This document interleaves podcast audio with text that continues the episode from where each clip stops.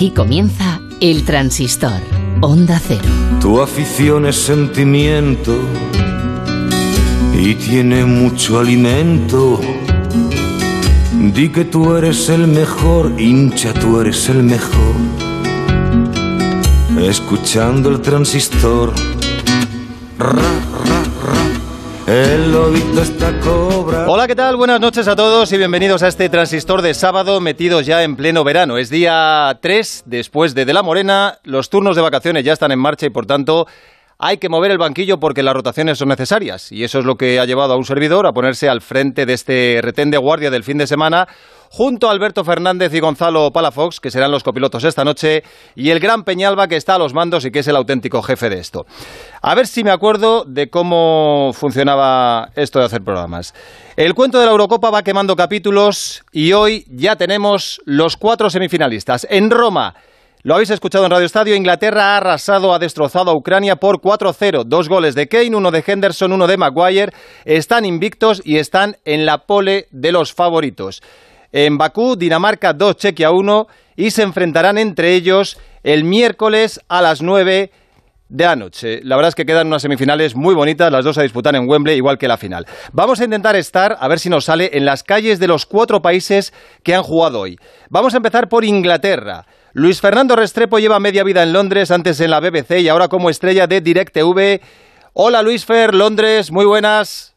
Hola, ¿qué tal David? Un abrazo muy especial para ti y para todos tus compañeros desde esta muy sonriente Londres que está celebrando, comenzando a celebrar, diría yo, este triunfo inopetable. 4 a 0 frente a Ucrania. Nadie lo creía, ni el más ambicioso, ni las casas de apuestas estaban dando premios por esos resultados y ha triturado 4-0 a Ucrania. Bueno, es sábado por la noche, imagino que las calles de Londres y las del resto del país estarán eh, repletas de gente, de aficionados de Inglaterra. Y después de este resultado, eh, ellos al fin y al cabo son los inventores del fútbol, no sé si se ven a sí mismos como los grandes favoritos, teniendo en cuenta que van a jugar la semi y una hipotética final ahí en Londres, en su casa.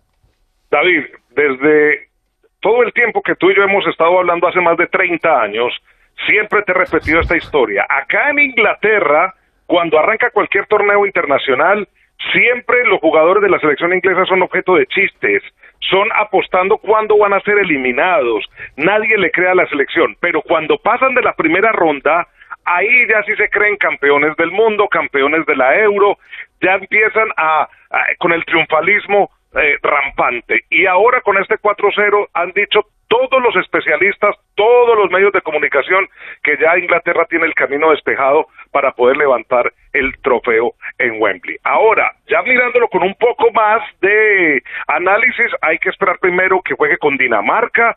Dinamarca ya jugó en Wembley y le ganó 2 a 1 a la selección de Inglaterra. Ese partido terminó Inglaterra con 10 por una expulsión de, de Maguire, pero la Nations League ya le había ganado, ya le ha ganado Dinamarca a Inglaterra en Wembley. Por eso hay que ponerle todavía ese, muchas pinzas a, ese, a esa semifinal del próximo miércoles. Luis, la última pregunta. Los ingleses son muy apasionados y me gustaría saber en los cánticos de, de hoy sábado por las calles de eh, Londres, de Birmingham, de Manchester, ¿quién es el jugador más vitoreado? ¿Quién es el jugador de, de la selección más querido? ¿Kane, Sterling, Mason Mount? No, es que eh, es, es, esto, esto es lo bueno de esta selección, eh, eh, eh, David, porque está Kane, es el gran goleador, ya está a un gol de Lineker para superarlo como el goleador histórico de la selección. Está también Grealish, que es el hombre que cambia siempre el equipo y que tiene a todo el mundo pidiéndole a, a, que lo ponga desde la inicial. Hoy jugó muy bien Sancho, Sterling viene marcando goles. Es una selección muy completa y es una selección que tiene otro otro carisma. Es un, una selección que sale con mucha confianza al terreno de juego y que no hay estrellas como antes que la selección se formaba era de estrellas que se juntaban en la selección, sino que este es un grupo de muchachos que ha venido creciendo con la camiseta de los Tres Leones. Por eso cuando los aficionados gritan y cantan en las calles, Football is coming home, es recordando precisamente esa Euro del 96 y ahora sí quieren que el trofeo se quede en casa. Todo el mundo cantando, Football, it's coming home, it's coming home. Es sábado por la noche y Luis Restrepo pues lo va a celebrar también. Un abrazo Luis, muy buenas. Un abrazo, un abrazo para ti. Hasta para luego. Nos vamos ahora hasta Ucrania. En las calles de Kiev está Gleb Korniyenko. Es miembro de la Secretaría Técnica del Shakhtar Donetsk y habla bastante bien español. Hola Gleb, buenas noches. Hola España, buenas noches. Bueno, la diferencia de tono es evidente. Estoy tanto feliz como, como nuestro amigo de Inglaterra. ya veo, ya. Oye, ¿cómo está Kiev y cómo está Ucrania después del partido? ¿Ha sido una enorme decepción o en cierta forma lo esperaban? Uh, sí, la verdad es que uh, por lo menos uh, Ucrania estaba en el quarterfinal del, del campeonato y ya todos estamos felices con este resultado. Pero claro que antes del partido estamos esperando, tenemos, teníamos esta esperanza que puede ser que podemos ganar, que puede, podemos, podemos por lo menos luchar con Inglaterra. Pero como nos vemos, uh, uh, fueron dos, dos equipos diferentes, la verdad, y no podemos, no teníamos aún, aún poca, poca esperanza que podemos, podemos ganar este partido. Hmm. Por eso, Claro que la gente está, está muy triste en Ucrania, pero, uh, pero ya en, en lo mismo momento estamos felices que, que, Ucrania primeramente en su historia jugaba en este nivel. Gleb, el poder del fútbol es inmenso y he visto en algunas fotografías que la euforia por la selección ha sido tremenda y hasta los ministros iban al Consejo de Ministros con la camiseta de la selección. Eh, ¿Hacía mucho tiempo que no se veía algo así en Ucrania? Sí, sí, es verdad. Yo puedo decir que hace, uh, hace 15 años, desde, desde, el, final, uh, desde el campeonato del mundo en uh, Alemania, nos, nos, teníamos en este momento tan... El, el, fútbol era tan popular cuando, cuando era el mundial en Alemania, hace, hace 15 años, yo pienso. Por eso, sí, la verdad, durante estos días toda la gente uh, está, está pensando, está hablando sobre el fútbol, pero la verdad que, que, que no podemos ganar este partido hoy. Gleb Korniyenko, muchas gracias, enhorabuena por la Eurocopa de tu selección y ánimo. Sí, sí, un abrazo grande. Un abrazo, gracias. gracias. Hemos estado abriendo el programa en Londres y en Kiev. Eh, siguiendo el partido, esa victoria, esa goleada de Inglaterra, han estado Jesús López, hola Jesús. Hola, ¿qué tal? Buenas. Miguel Venegas, muy buenas. Hola, ¿qué tal? Muy buenas. Y el gran Alexis Martín Tamayo, que puede hacer a la vez un directo en Twitch, una encuesta en Twitter, entrar en Radio Estadio y yo creo que cuidar de los niños y cenar también. Hola, Mr. Chip, muy buenas. Saluda a la gente de Twitch, hombre, que te están, están escuchando, David. Hola a todos los seguidores de, de Mr. Chip en Twitch y en el resto de plataformas. Recuérdales que, que llevas, recuérdales que llevas mucho tiempo sin hacer un programa para mucho, que, mucho tiempo. para que tengan, para que tengan contigo que, que sean un poco condescendientes, y tolerantes.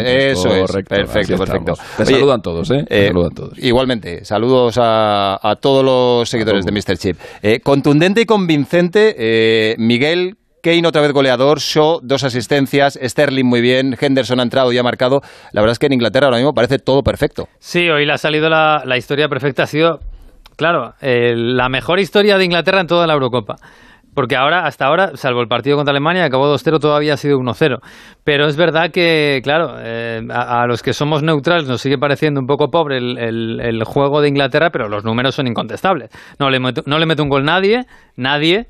Eh, hoy ha aparecido Harry Kane para marcar dos goles, ha aparecido la cabeza de Maguire, otra vez el, el, juego a balón parado que tanto le gusta a Southgate, y incluso se han dado el gustazo de que marcara Henderson, ¿no? que yo creo que anímicamente, como uno de los capitanes, le viene fantásticamente bien. Inglaterra, por mucho que lo critiquemos, llega a las semifinales como mejor podía llegar anímicamente.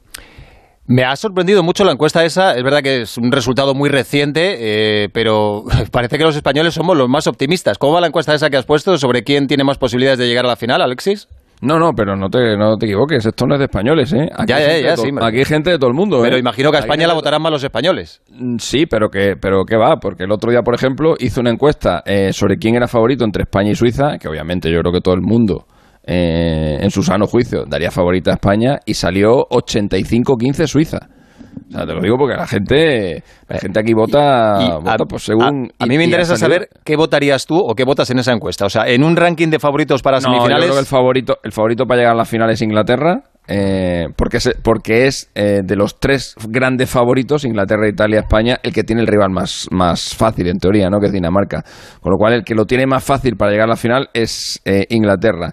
Y luego entre España e Italia yo creo que es favorito Italia, pero no por nada, porque tú miras, tú miras las dos plantillas y no hay, no hay tanta diferencia entre la plantilla de España o la de Italia, pero tú miras cómo ha jugado Italia en esta Eurocopa, los resultados que ha conseguido, la solvencia con la que ha ganado la mayoría de sus partidos y miras cómo, cómo ha ido España superando rondas ahí de forma muy agónica y obviamente eh, tienes que darle el favoritismo a, Italia. Pero los, partidos contra, contra Italia son siempre partidos cerradísimos. Yo estábamos recordando ayer con, con Aitor el partido de 2008 en el que España era una España eh, súper brillante. De hecho, tres días después de aquel partido con Italia dimos la exhibición aquella contra Rusia, que fue de los mejores partidos que ha jugado la selección española en su historia.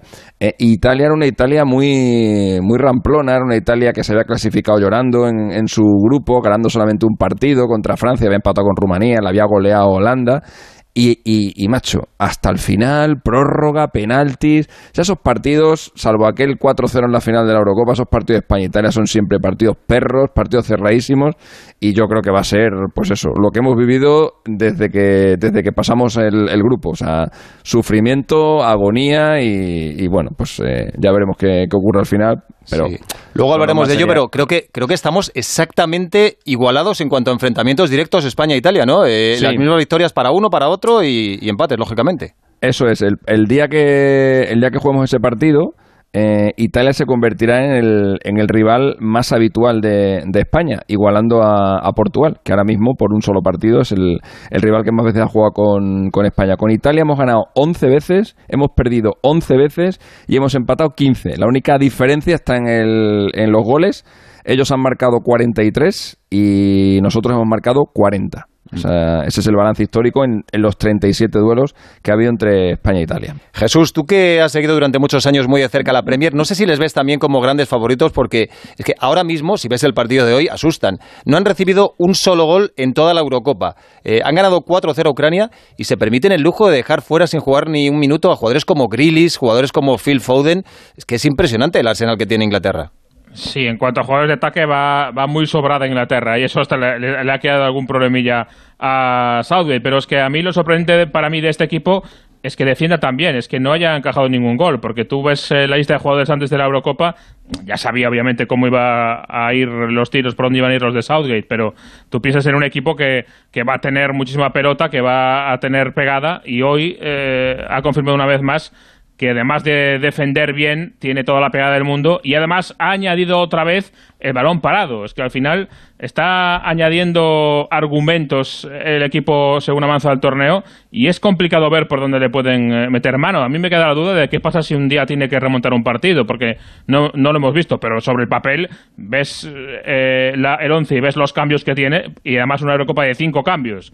Tú te pones por detrás en un partido y puedes eh, mirar el banquillo y hacer en el descanso tres o cuatro cambios y meter a cuatro jugadores de ataque buenísimos los cuatro. Mm, y es que les funciona todo además, Miguel, porque fíjate, sí. Luke que no parecía el lateral izquierdo titular ni mucho menos, y ahora hoy dos asistencias y está en un nivel que ahora mismo es indiscutible. Es que la, temporada de Show ha sido espectacular y a mí me sorprendió que jugara el primer día Tripier en la lateral izquierdo. Poco a poco es verdad que ha ido encontrando una lógica, por lo menos en los once eh, Inglaterra. ¿eh? El, el, once de hoy tiene mucha, mucha lógica, sobre todo porque tiene a Sterling que está haciéndose, haciéndose el mejor. Ha entrado Sancho y Mount, que podría ser mm, Foden y Mount, da, un poco lo mismo. Y, va encontrando un poco su juego y poco a poco la verdad es que se está encontrando a sí mismo.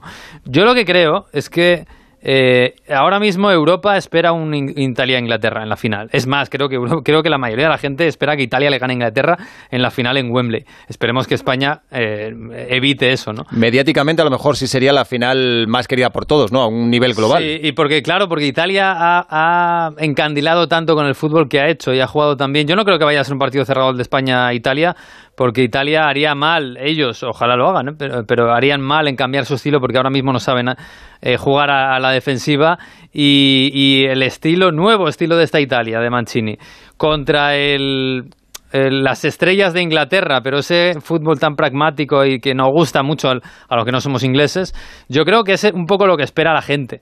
Por supuesto, no, nosotros los españoles, que esperemos ganar, a Italia y ser esos que le quiten a Inglaterra en su propio campo el, partido, el, título. Pero yo creo que es un poco el, duelo de estilos que se ha dado durante toda la Eurocopa y del, que está ganando de momento el fútbol de ataque con Dinamarca, con Italia, con España. Pues Inglaterra es clara favorita y su rival en Wembley el miércoles a las 9 de la noche va a ser Dinamarca, que en el partido de las 6 de la tarde en Bakú, en Azerbaiyán, ha derrotado por 2-1 a la República Checa, goles de Delaney, de Dolber y de Sik para los checos. La verdad es que eh, han sido mejores los daneses y yo creo que los ingleses deberían estar preocupados. Eh, tenemos allí en Dinamarca un futbolista español, a Pep Biel. Eh, habíamos quedado con él, pero ayer mismo se fue concentrado con su equipo a Austria. Así que para calibrar el ambiente en Copenhague hemos recurrido a un aficionado español que fundó un club aquí en España, que fue directivo, fue jugador y lleva allí casi 30 años. Es mallorquín y se llama Magín Fullana. Hola Magín, Copenhague, buenas noches. Hola, muy buenas noches desde Copenhague. Bueno, ya veo que en la calle no estás, pero ¿hay mucha euforia por Copenhague y por el país en general? Pues eh, aquí está total. En, Dinamarca la gente se ha puesto eufórica total. llevaban pues casi 17 años, así que ni siquiera puede estar en, cuartos de final, ¿me entiendes? Mm. Eh, y hay que pensar que aquí Dinamarca es un país eh, pequeño de 5 millones y medio de, personas y la gente pues es muy patriótica, aunque sea muy liberal. Y además están a muerte con su selección. Imagínate lo que ha pasado hoy. Pues la gente está pues fíjate, ahí han puesto pantallas grandísimas en todo Copenhague, donde la, sobre todo la gente joven se ha tirado a las calles y aquí hay una euforia, una euforia, pero bueno, eh, todo el mundo está con la selección. Mm. Yo no sé cuál era el espíritu en Dinamarca antes de empezar la Eurocopa, imagino que no daban muchas opciones a su selección, pero ¿cómo crees que influyó en los daneses lo que le pasó a Eriksen y que los compañeros empezasen a rendir como lo han hecho? Pues creo que ha influido pues muchísimo, porque eh, es como le, dio como un golpe bajo lo, que pasó con Christian.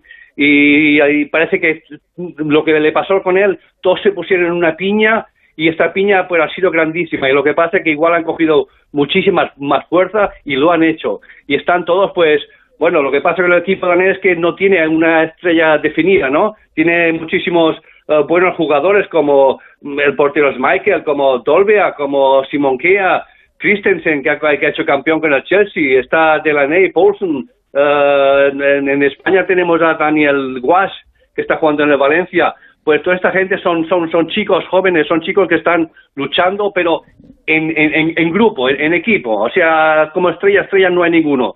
Pero lo que pasó con, con el Eriksen, esto ha influido, pero muchísimo. Y lo que ha hecho ha sido darles una fuerza pero impresionante. Mm.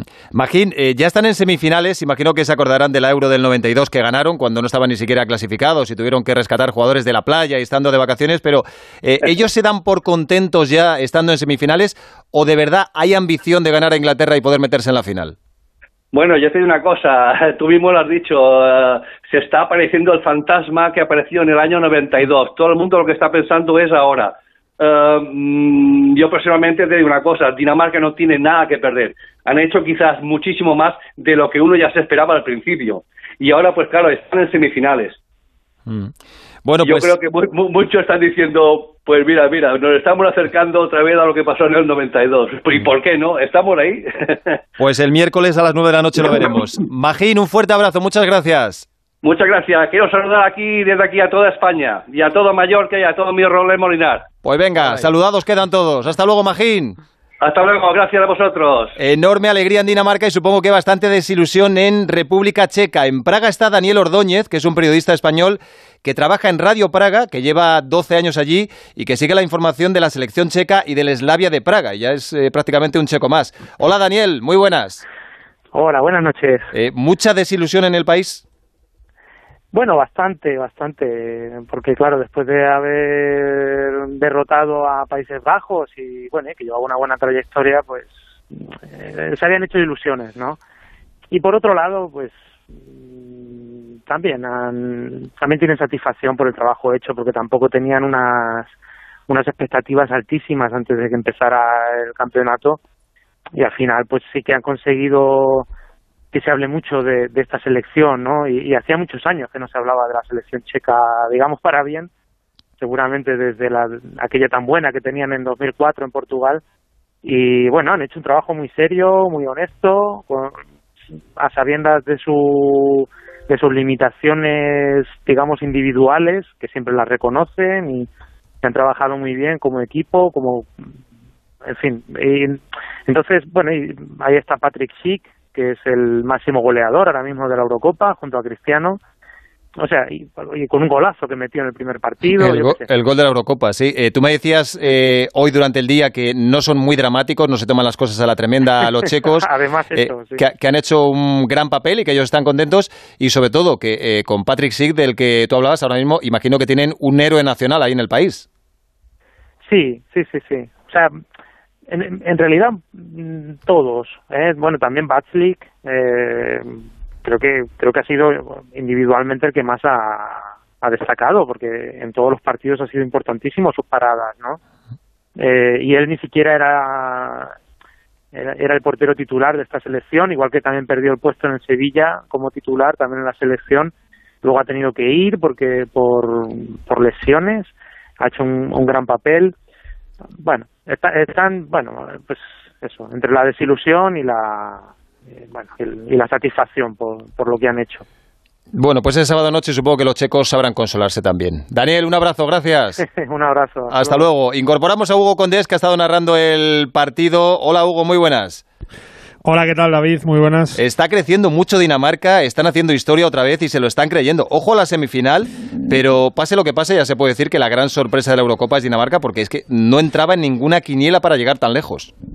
Y no solo eso, ha venido toda la tarde contando Alexis, Mr. Chip, que es la primera vez en una Eurocopa que un equipo empieza palmando los dos primeros partidos, porque recordarás que palmó con Finlandia con el shock de Eriksen y después contra Bélgica y, ganó el último partido a Rusia que le metió cuatro, en octavo de final le metió cuatro a Gales y hoy ha ganado a la República Checa. Es verdad que sufriendo un poco porque los checos han apretado mucho la segunda parte, pero jugando bien. La verdad que Dinamarca, como decía ahora eh, este, este aficionado, ¿no? este español que está allí eh, no tiene nada que perder, la verdad que se están soltando mucho. Hay un futbolista que se llama Hoiberg, que es un auténtico lujo en el centro del campo de Dinamarca, el que sostiene a todo el equipo. Y además, fíjate que se enfrentan a Inglaterra y ahí tienes a Casper Schmeichel, que juega en el Leicester, a Christensen, que juega en el Chelsea, eh, a Hoiberg, precisamente, que juega en el Tottenham, quiero decir. Son futbolistas que están acostumbrados a competir contra los ingleses y no lo va a tener nada fácil Inglaterra por mucho que juegue en Wembley. ¿eh? Alexis, tiene mérito lo de Dinamarca, empezando como empezó y sin duda de los cuatro semifinalistas es el que menos nombre tiene. Sí, eh, lo que pasa es que tuvo muy mala suerte en el primer partido porque a pesar de lo que pasó con, con Eriksen, eh, y Dinamarca fue muy superior a, Finlandia. De hecho, aquel día se batió un récord en la historia de la Eurocopa y es que un equipo con un solo remate, no ya a puerta, sino con un remate en todo el partido, eh, ganó un partido. Eso no, se ha visto jamás en una Eurocopa. Dinamarca aquel día hizo, creo que fueron 28 remates y no tuvieron suerte, incluso fallaron un, un penalti y se la tuvieron que jugar el último día contra, contra Rusia y sí, como, como comentaba Hugo, lo que han hecho es histórico. O sea, empezar con dos derrotas y llegar a unas semifinales, en la Eurocopa no lo había hecho nadie. El único precedente que hay es en la Copa Oro de CONCACAF, en donde en el año 2005 invitaron a Colombia, eh, país de Sudamérica, y Colombia, después de empezar con dos derrotas, llegó a las semifinales. Pero es casi una cosa eh, anecdótica. Eh, en un torneo, digamos, eh, grande, grande, grande y sin estas estridencias ¿no? de invitaciones y tal, esto no se ha visto jamás. ¿no? y desde luego que, que, tiene un mérito enorme porque además lo han hecho jugando bien. O sea, Dinamarca juega muy bien al fútbol, tanto en el último partido contra Rusia como en el partido contra Bélgica. Incluso en el primer tiempo le dieron un repaso a Bélgica terrible. En el primer tiempo pasa, acabó 1-0, pero tuvieron ocasiones para hacer hasta el 3 y el 4-0. No las aprovecharon y en el segundo segundo tiempo Roberto Martínez metió a De Bruyne y se acabó, se acabó la película. Pero hasta ese día, en el primer tiempo, jugaron muy bien. A Rusia le jugaron también muy bien. En el partido de octavos de final también jugaron muy bien. Y hoy en el primer tiempo también han jugado muy bien. Me han, me han defraudado un poco en el segundo tiempo, porque en el segundo tiempo se han visto... Eh, eh, no, diría que arrasados, porque arrasado no es la palabra, pero se han visto superados ¿no? por, por la República Checa. También es verdad que necesitaban eh, remontar dos goles y eso también hace que tú intentes guardar un poco la ropa y el otro tiene que, arriesgar más. ¿no? Pero es el único tramo eh, en el que he visto a Dinamarca en esta Eurocopa realmente, realmente superado. Bueno, y que República Checa también es un buen equipo. Yo os voy a preguntar por jugadores. En, en, la Eurocopa descubres futbolistas que no estás acostumbrado a ver habitualmente y de Dinamarca me ha encantado, por ejemplo, Damsgaard, el el chavalín que sustituyó a, a Eriksen. Eh, a Hoiber lo conocemos un poquito más de la Premier, a Delaney del Dortmund. Eh, Dolber, el 9 del Niza, ha estado muy bien, mejor de lo que se esperaba. El central Kiaer también lo conocemos, pero Claro, esto es un gusto personal. Eh, yo, por lo que he visto, eh, por cómo ha llegado, eh, hoy ha dado una asistencia espectacular a, a lo Modric, yo me quedo con, Joaquín Maile, con el lateral izquierdo. Vosotros, tú, Miguel, por ejemplo, de Dinamarca, ¿con quién te quedas? ¿Quién te entusiasma? Yo con Maele. Él ha ido, la verdad es que la temporada es, es espectacular porque este chico llegó al Atalanta para porque se lesionó Hateboer y para jugar en el carrilero derecho ha jugado pues, pues lo que le ha dejado Hateboer precisamente y ha llegado a la Eurocopa y le han puesto de carrilero izquierdo, que no había jugado ahí en el Atalanta, y se está saliendo. Se está saliendo marcando goles, se está saliendo llevando el peso del, del ataque muchas veces por la banda izquierda. Y hoy dando la asistencia que ha dado con el exterior, que ha sido espectacular. sí. Ha sido espectacular. Yo creo que Dinamarca que, que se ha repuesto a lo de Eriksen de una manera increíble. eh, ha- no tiene una estrella o no tenía una estrella y ha ido encontrando jugadores que han, no sé si dado un paso adelante. Eh, por supuesto, Schmeichel, que, que sí, que ya estaba ahí. Eh, pero Maele ha dado un paso adelante tremendo. Ha- han, han recuperado a Dolberg, que era un jugador del- en el que ya nadie creía. No, el, el titular era Paulsen y, y en principio Tolber no iba a jugar. Sí, pero incluso, incluso Paulsen, que es muy, que puede jugar en otra posición, bueno, hoy no ha jugado, pero ha ido encontrando jugadores, a- a Striger Larsen, tampoco creía, en principio Daniel Bass era insustituible, ha ido encontrando jugadores y han dado un paso adelante y, es verdad que se han encontrado, se han encontrado, no, han, di- han dispuesto un fútbol muy combinativo y muy, muy bien trabajado, en el que Delaney y Hoiber, los dos mediocentros, tienen mucha culpa de cómo juega este equipo. Y la verdad es que, bueno, si eso le unes la- lo que pasó con Eriksen, yo creo que son, son, no sé si la cenicienta, son la historia preciosa de la, de la Eurocopa y a todos nos están robando un poco el corazón por cómo juegan, por lo que pasó con Eriksen y, y porque, incluso porque ahora se van a enfrentar a una Inglaterra que precisamente no juega así, ¿no? Y casi que quere- queremos todos que le gane a Inglaterra. Así que la verdad es que tiene muchísimo mérito, sin, Eri- sin el mejor jugador de, de- de calle del equipo Eriksen, cómo han jugado y cómo han llegado hasta aquí jugando muy bien. ¿eh? Sí, son la Cenicienta. Si no jugaran en Wembley, seguramente eh, la afición neutral iría con ellos, pero en Wembley eh, evidentemente van a ir con Inglaterra, como ayer en el Sí, claro, claro. Pero todos los que no somos ingleses, Claro. o casi sí, todos, Sí, sí, Ayer, si es que te pones del lado del débil, ayer en el, en el España-Suiza en San Petersburgo, pues al final iban con Suiza, pues porque veían que era el, el equipo que peor lo tenía, que se había quedado con 10. Eh, Jesús, ¿con qué jugador danés te quedas? A ver, a mí me gusta Dolber, desde luego, desde la época de Arayas, pero tengo que reconocer que tengo una debilidad con, con Hoiberg, con Pedro Emilio, como le llamamos eh, cariñosamente, porque es un futbolista eh, total en el centro del campo. Es el almirante ahí, es el alma del equipo del Tottenham, lo era antes del Southampton, eh, un futbolista que le puedes confiar tu vida que está a buen recaudo. Tanto te defiende como que te levanta el equipo, como que tiene proyección ofensiva también cuando se atreve. Me parece un, un enorme futbolista, un futbolista total. Mm. Oye, y hablando de República Checa, es verdad que eh, ha habido jugadores, a mí Koufal me gusta muchísimo, el, el lateral derecho, Calas, por supuesto, Patrick Sieg, el delantero del Leverkusen, eh, hoy ha vuelto a marcar además, ha hecho en general un gran papel, pero fíjate, nos decía Daniel Ordóñez, el periodista de, de Praga, Hugo, eh, que Baklic ha hecho una Eurocopa impresionante, que es uno de los mejores de- del equipo, sin duda. Eh, hoy, a pesar de los goles, ha estado muy bien, le ha sacado una buenísima, espectacular a Maele. Eh, el Sevilla ha fichado a Dimitrovic, él había perdido el puesto con Bono, pero me parece un portero impresionante, de talla mundial. Sí, pero no nos sorprende, ¿no? Yo creo que hemos visto eh, durante mucho tiempo el nivel de, de Baslik eh, en el Sevilla, que lo ha mantenido arriba, que lo ha tenido ahí peleando, y es verdad que, eh, el, que Bono, que es otro gran portero, pues al final ha cogido una buena racha, y como no pueden jugar dos porteros, porque al final, eh, cuando un portero está de, de dulce, el otro tiene que esperar en el banquillo, pues le ha quitado el puesto. Pero no nos olvidamos de las buenas actuaciones de Baslik hace, por ejemplo, dos temporadas, que era titularísimo, indiscutible en el Sevilla, y que había equipos que se, que se interesaban por él. Yo, a todos los nombres que has dado, apunto el de Soucek, que además hoy, que con la cabeza del tío medio abierta, que ha acabado reventado el partido, ahí ha estado, ahí ha intentado buscar el gol y es uno de los hombres también importantes en esta Eurocopa y de los que se van, nos van a quedar en el, en el recuerdo en la República Checa. Bueno, pero, Baslik parece que va al Nápoles, ¿eh? por cierto. bueno, pues mira, gran Parece. equipo para un gran portero. Eh, una pregunta rápida para los cuatro. Miércoles a las 9 en Wembley, Dinamarca, Inglaterra. Alexis, ¿tú lo tienes muy, muy claro? No, no, no. No, yo creo que va a ganar Inglaterra, pero por un gol. Creo que va a ser un partido muy ajustado y muy bonito. Además, creo que va a haber goles, ¿eh? que no creo que sea el típico 1-0.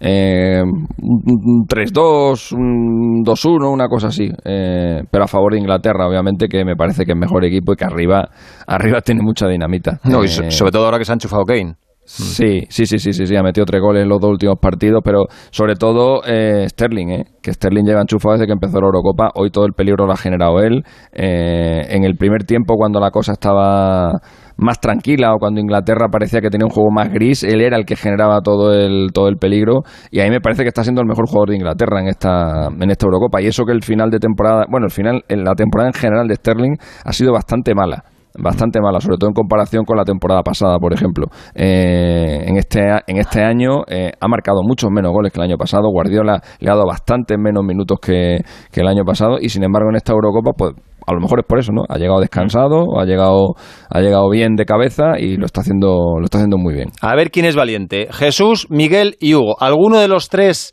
apostáis por Dinamarca? Yo, como intuyo lo que van a decir Jesús y Miguel, yo apuesto por Dinamarca. Venga. Porque David, eh, estamos todos con Dinamarca después de lo que pasó con Eriksen y unos tíos que llevan 40 años casi con la misma camiseta, para los nostálgicos, tenemos que ir con ellos. Oh, es verdad. Pero podría ser el, el, sorpresón de la Eurocopa, más incluso que el de Suiza contra Francia. Porque, claro, en unas semifinales, Inglaterra, invicta, según está, y jugando en Wembley. No, pero uf, ya, es la, ya es la meritoria, ¿eh? ya pase lo que pase. Eh, yo creo que, sinceramente, sí. yo creo que Dinamarca va a jugar mejor que Inglaterra, va a chuchar a Inglaterra. No tiene nada que perder. Pero yo creo que va a ganar Inglaterra porque al final Inglaterra, pues eso, las áreas las va a dominar. Es esto que llevamos hablando toda la Eurocopa de, de las grandes, ¿no? Inglaterra se ha quedado como la grande, grande en esto, en, en quizás no jugar muy bien, pero marcar cuando hay que marcar y que nadie te meta un gol. Tiene un dilema Yo, interesante. si me permites, David, tengo una, te, tengo una curiosidad que quiero preguntarle a Venegas a Jesús López. ¿Quién tiene mejor portero, Dinamarca o Inglaterra? Dinamarca. Dinamarca. Dinamarca, por supuesto. Vamos, sin duda. Sí. Oye, pero de vale. todos modos, yo no, tengo no, quería ver si dudabais o no. Sé que no confiáis en no, Pickford, yo- pero Pickford está no, no, muy bien. no me parece No es mal malo, portero ¿eh? Pickford, ¿eh? no me parece mal portero, pero es que Michael me parece un porterazo. Sí, sí, no, Casper es Michael sin duda. Pero lo que iba es, eh, es interesante cómo va a plantear el partido de Dinamarca, porque ¿qué haces ante Inglaterra, ante, ante esta Inglaterra? Eh, ¿Sigues como siempre y tratas de buscarle las cosquillas, de presionarle arriba, de crear? ¿Haces como Ucrania Claro. eh, y, te, y te traicionas a ti mismo y te encierras un poco para evitar esa, eh, esa pegada y a la vez Va a jugar como, partido va a distinto jugar como le jugó a Bélgica. Va a jugar como le jugó a Bélgica. Es que, Sí, es que yo espero jugar- eso. Claro, va- tiene que aprender hoy de, de Va a Shevchenko. tener un Shevchenko juego alegre, va a jugar para adelante y para nada se va a echar atrás Dinamarca, para nada. Es que tiene que aprender de, eso, de lo que ha pasado hoy con Ucrania. Un Ucrania ha dado un paso atrás, minuto cuatro, te meten un gol. ¿Qué haces? Pues es que aparte Dinamarca hace nada ha ganado en Wembley. Hace Ya, nada. ya, sí, sí. Eh, y, y- y estuvo a punto de dejarles fuera de la, de la Liga de Naciones. Y que bueno, perder, Alexis- Bueno, de hecho, le- de hecho les dejó Claro. fuera de la, de la Liga de Naciones porque al Pero final en ese grupo se acabó metiendo Bélgica, creo que fue. Que perder esa- sería lo normal, eh, derrota. no pasaría nada y si ganan pues sería eh, la campanada de, de la Eurocopa. Bueno, Hugo, eh, si el miércoles por casualidad gana Dinamarca, empieza a pasar facturas, ¿eh? No, hombre, no, yo no soy de pasar facturas, pero sí quiero recordar lo que hemos hablado antes en el Radio Estadio para subirte el ánimo, David. Cada vez que Dinamarca ha pisado unas semifinales, España jugó a la final. Porque ha sido tres veces. Una de ellas España no estaba clasificado, las otras dos jugó a la final. O sea que vamos para adelante. Hay que agarrarse a lo que sea. Hasta luego, Hugo. Un abrazo, chao. Adiós, Jesús. Gracias, chao. Te vas corriendo a casa, Miguel, ¿no? Para la Copa Sí, América. Hombre, que va a empezar dentro de media hora. Venga, a ver si te da tiempo. Hasta luego. Chao. ¿Te quedas, Alexis? Lo que tú me digas, hijo. Yo, lo que quieras. ¿Has cenado ya o todavía no? Cené a las ocho y media. A las ocho y media cenaste. Bueno, estoy ahora. en un plan. un- en plan tentempié. Pues nada, tú sabes que aquí barra libre, lo que prefieras. Venga, pues aquí me quedo. Vamos con los nuestros, 11 y 32. El transistor. Onda cero. Estamos en esta situación porque yo cometí un crimen. Por fin llega Tierra Amarga, Si estamos juntos, lo superaremos todo. la serie que ha arrasado en más de 30 países. Mañana a las 10 de la noche preestreno antes de mi hija. Y a partir del lunes, todas las tardes de lunes a viernes a las 5 y media en Antena 3. ¿Sobreviviríamos si viajáramos en el tiempo, al pasado o al futuro? ¿Tenemos tecnología para habitar otros planetas? ¿OVNIs? ¿Extraterrestres? ¿Cuáles son las posibles explicaciones para estos fenómenos? Tal vez hemos visto demasiadas películas. Si tú también te haces estas preguntas, te invito a que te sumes a este viaje radiofónico. Toma la pastilla roja, el podcast de ciencia ficción, cine y futuro de Onda Cero. Te mereces esta radio. Onda Cero, tu radio.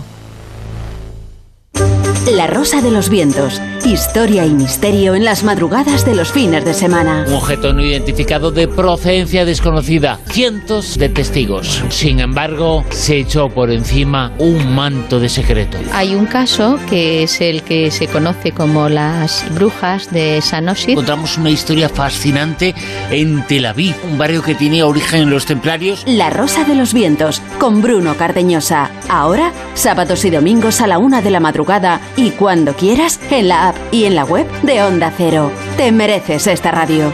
Onda Cero, tu radio. Onda Cero te ofrece cada día información contrastada y veraz, opiniones con criterio, análisis y debates con las voces más respetadas. Y en estos momentos tan difíciles, donde la información es crucial, necesitas poder acceder a esos datos desde cualquier lugar y en cualquier formato. Por eso Onda Cero renueva su web, más visual e intuitiva, con nuevas funcionalidades, buscador avanzado, área personal. Un diseño más actual para una web que se adapta mejor a tu móvil, para que accedas a nuestros programas y a la última hora desde donde quieras y cuando quieras. Ahora, Onda Cero se escucha y se ve. Descubre la web renovada de Onda Cero. Te mereces esta radio. Onda Cero, tu radio.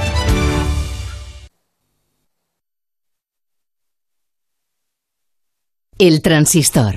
Onda Cero.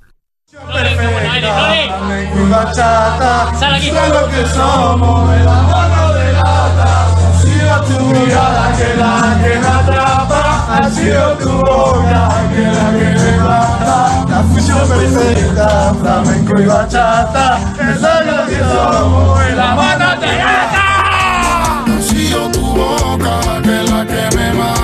Pues esto es lo que se escucha en el vestuario de la selección española, según nos mostró ayer en un vídeo Aymeric Laporte con Unai Simón a un lado y Pedri a otro. Se llama Dáviles de Novelda, es un chaval que tiene 22 años y lo que hace, he leído que se llama flamencotón, que es una fusión entre flamenco y reggaetón. Yo reconozco que a mí esto me pilla un poco mayor, esto de la fusión y que no tenía muy controlado este chaval.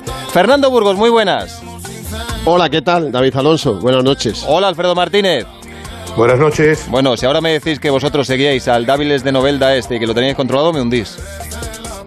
Nada, Negativo. eh, Estabais igual que yo. Vale, perfecto. Pues mira, eso me consuela. Negativo, negativo. Bueno, a, a ver, a ver si el lunes hablamos con él, porque creo que los fines de semana los tiene repletos de bolos. No sabía yo que este hombre era tan popular. Bueno, lo primero, la selección ya está en las rozas y hoy se le han hecho pruebas a Pablo Sarabia, que se retiró ayer tocado en el descanso del partido con Suiza. Eh, ¿Qué sabemos? ¿Puede llegar al martes? ¿Lo tiene muy difícil? No. No es una rotura muscular, porque no lo es. Eh, tuvo problemas en el aductor de su pierna derecha. Desde el minuto 2 aproximadamente sintió esa molestia, se lo dijo al banquillo. El banquillo mandó calentar a Dani Olmo durante 20 minutos, luego eh, hizo que Dani Olmo dejara el calentamiento, pero después de una entrada eh, muy fuerte de un, de un suizo, volvió a calentar Dani Olmo hasta el descanso y cuando llegaron al vestuario, pues habló Luis Enrique con Pablo Sarabia y, y mejor era el, el cambio. Se le han hecho pruebas esta tarde, eh, así es, no hay un parte médico, porque no hay parte médico. Repito, no es una eh, rotura, la frase es, no es mucha cosa, pero no hay demasiado tiempo. o sea, la verdad es que tiene mala la- suerte el chaval. ¿eh? Y me, me Sí. fastidia mucho porque es un ejemplo lo de Pablo Sarabia. Llegó el último, parecía que iba de relleno, fue la gran sorpresa de la convocatoria y a base de trabajo se ha ganado el puesto de titular. Eh, chapó por la euro que ha hecho Sarabia hasta ahora y ojalá, si no llega el martes, que pueda llegar a la final. Eh, Laporte también está algo tocado, ¿no? Está fatigado. Eh, la palabra es fatiga, normal. Es el único futbolista de campo de todos eh, los que convocó Luis Enrique, 21, que ha completado eh, todos los minutos, los 90, los 270, mejor dicho, de la fase de grupos, Suecia, Polonia y Eslovaquia, y los 240 de los octavos de final y de los cuartos de, de final. Hoy, evidentemente, no tenía ningún sentido que entrenara porque estaba muy fatigado, es que lleva dos partidos al límite de la rotura y han preferido que se quedara en la camilla eh, con los fisios, que hay buenísimos, para intentar recuperar. Va a tener un entrenamiento que es el próximo eh, lunes por la mañana en, en Las Rozas. Si esa fatiga no va más, pues será titular. Si no, evidentemente tendrá que dejar el, el puesto a otro y sería una baja sensible porque es el hombre de confianza indudable de Luis Enrique en el centro de la defensa. No le ha cambiado nunca y siempre ha sido titular. Sí, sí, se ha convertido también en un intocable.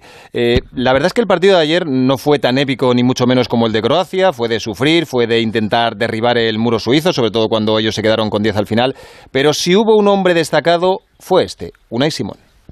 Una alegría inmensa. Creo que en un partido que nos merecíamos ganar era injusto que llegásemos a los penaltis. Hemos propuesto gran- grandes cosas. Nos merecíamos haber marcado un carro de goles, no ha podido. Sommer ha hecho un partidazo. Pero bueno, ya te digo, al final siempre hay que pensar que los penaltis es una lotería y hemos tenido la suerte de poder ganarlos. Al final esos penaltis es como el gol que mete Jordi, como todos los cinco goles que metimos en Croacia igual de importantes. Este es el camino que tenemos que seguir, el trabajo que estamos haciendo día a día. Y nada, ahora a celebrarlo y a descansar estos días que nos toca un partido muy duro seguro. Lo importante es siempre sumar para este gran grupo de, de chavales que tenemos muchas ganas de comernos el mundo y de, y de ganar la Eurocopa.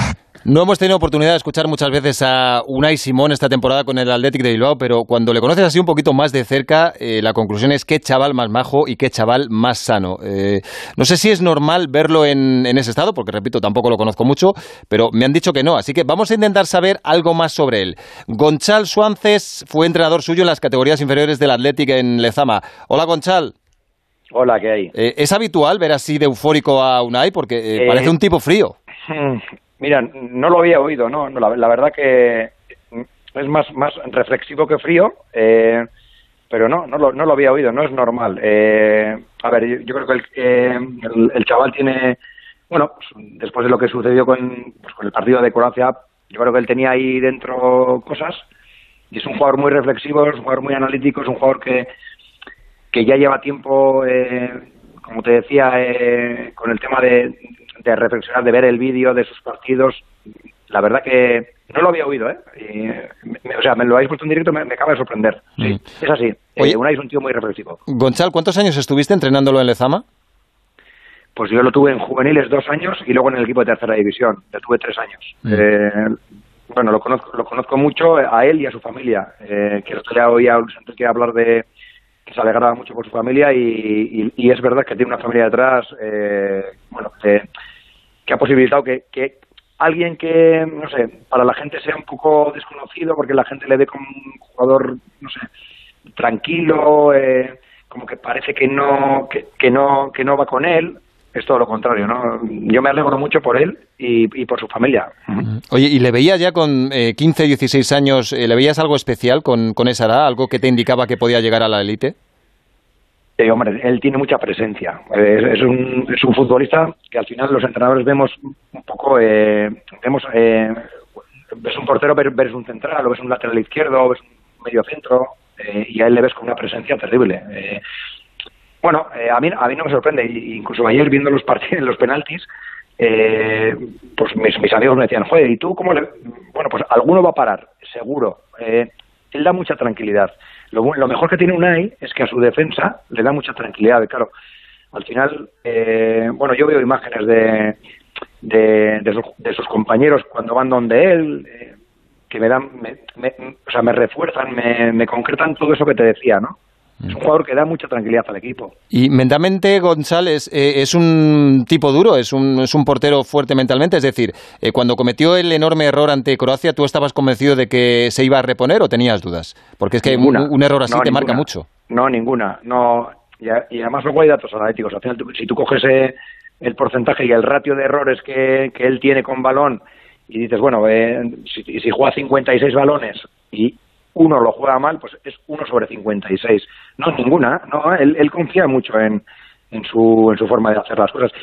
Y ya no creo que no creo que es solo de él. Creo que es eh, para mí, eh, para mí tiene mucho valor su entrenador. Eh, no sé, eh, será más controvertido o menos controvertido eh, su entrenador actual, pero para mí, eh, claro, el confiar en un jugador, no en él, en, en Morata, en, en Busquets, no sé, yo yo veo muy buen, ¿cómo te diría yo? Como muy buen ambiente, ¿no? como muy bien, lo tienen muy claro. Ellos van a, van a hacer lo mismo todo el rato, aunque fallen. Entonces, para mí, eso es, eh, es muy importante. No, Unai no, no duda, Unai juega, eh, no duda.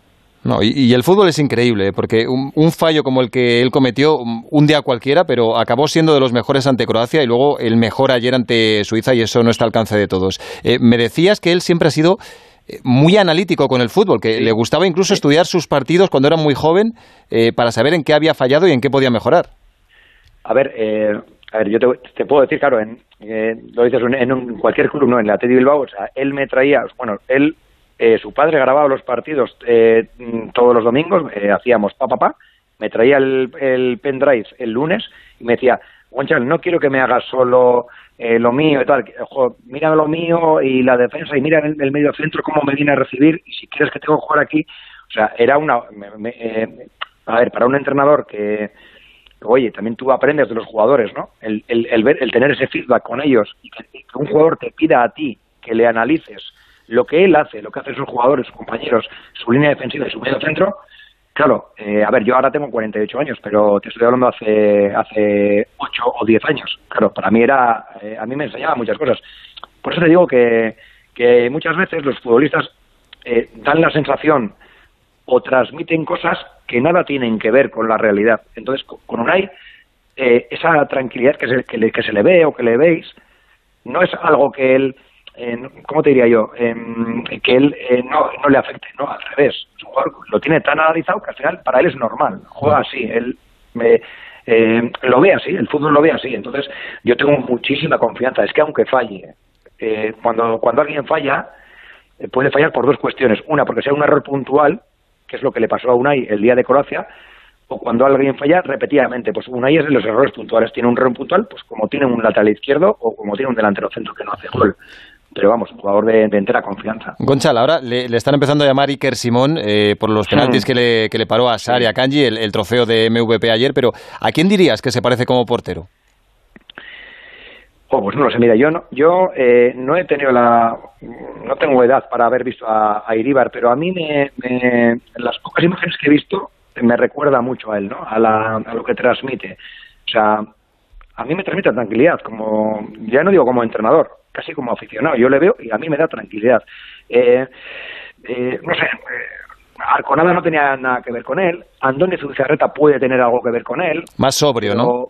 Sí, es sobrio, es un, es un portero, pues bueno, de los que, a ver, eh, aquí en Bilbao ya, sabes, ya sabéis que, que bueno, el tema del, el tema del portero, eh, pues siempre está mirado con lupa, ¿no? Y yo creo que en Bilbao Unai ha caído de pie siempre porque porque da esa, esa sensación de tranquilidad, de, bueno, bueno, oye, fallará o no fallará, pero pero pero la gente está tranquila. Yo por lo menos eso que capto, ¿no? Y desde luego, después de haberle escuchado a él y ver lo que hizo ayer, mm, lo que parece claro es que el estado anímico y la confianza hacen mucho más en un portero y que la de Unai ahora está por las nubes, con lo cual eh, tenemos un portero para el resto de la Eurocopa y a lo mejor para bastante tiempo.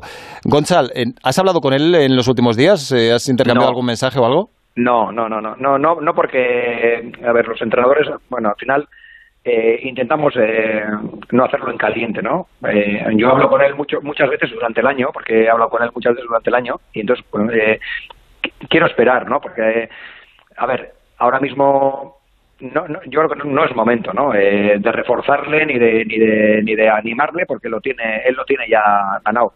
Yo buscaré mi momento y esperaré, esperaré cuando toque. Pero lo que tengo claro es que, bueno, eh, humildemente puedo decir que creo que tenemos un gran portero, eh, que es, una, es alguien, eh, no sé te, cómo te diría yo, profesionalmente es intachable, es un, es un, es alguien que, no sé cómo decirte, eh, no hay ninguna duda en cuanto a que él todo lo que haga lo sufre. Y, y habéis empezado la entrevista con algo que nunca le, nunca le he oído hablar así, o sea, nunca le he oído con esa emoción, porque Unai no es un tío que se emocione y a mí me da muchísima tranquilidad lo que lo que he escuchado al, al principio de la entrevista. Bueno, cuando vives lo que ha vivido él y sobre todo cuando eh, la tortilla da la vuelta de esa manera, imagino que las sensaciones son diferentes a las que has sentido nunca. Así que, eh, Gonchal, cuando le veas, cuando vuelva, felicítale y además invítale a un Sí. chuletón, eh, que se lo está ganando. Cl- Claro que, claro que sí, claro que sí. Un abrazo, gracias.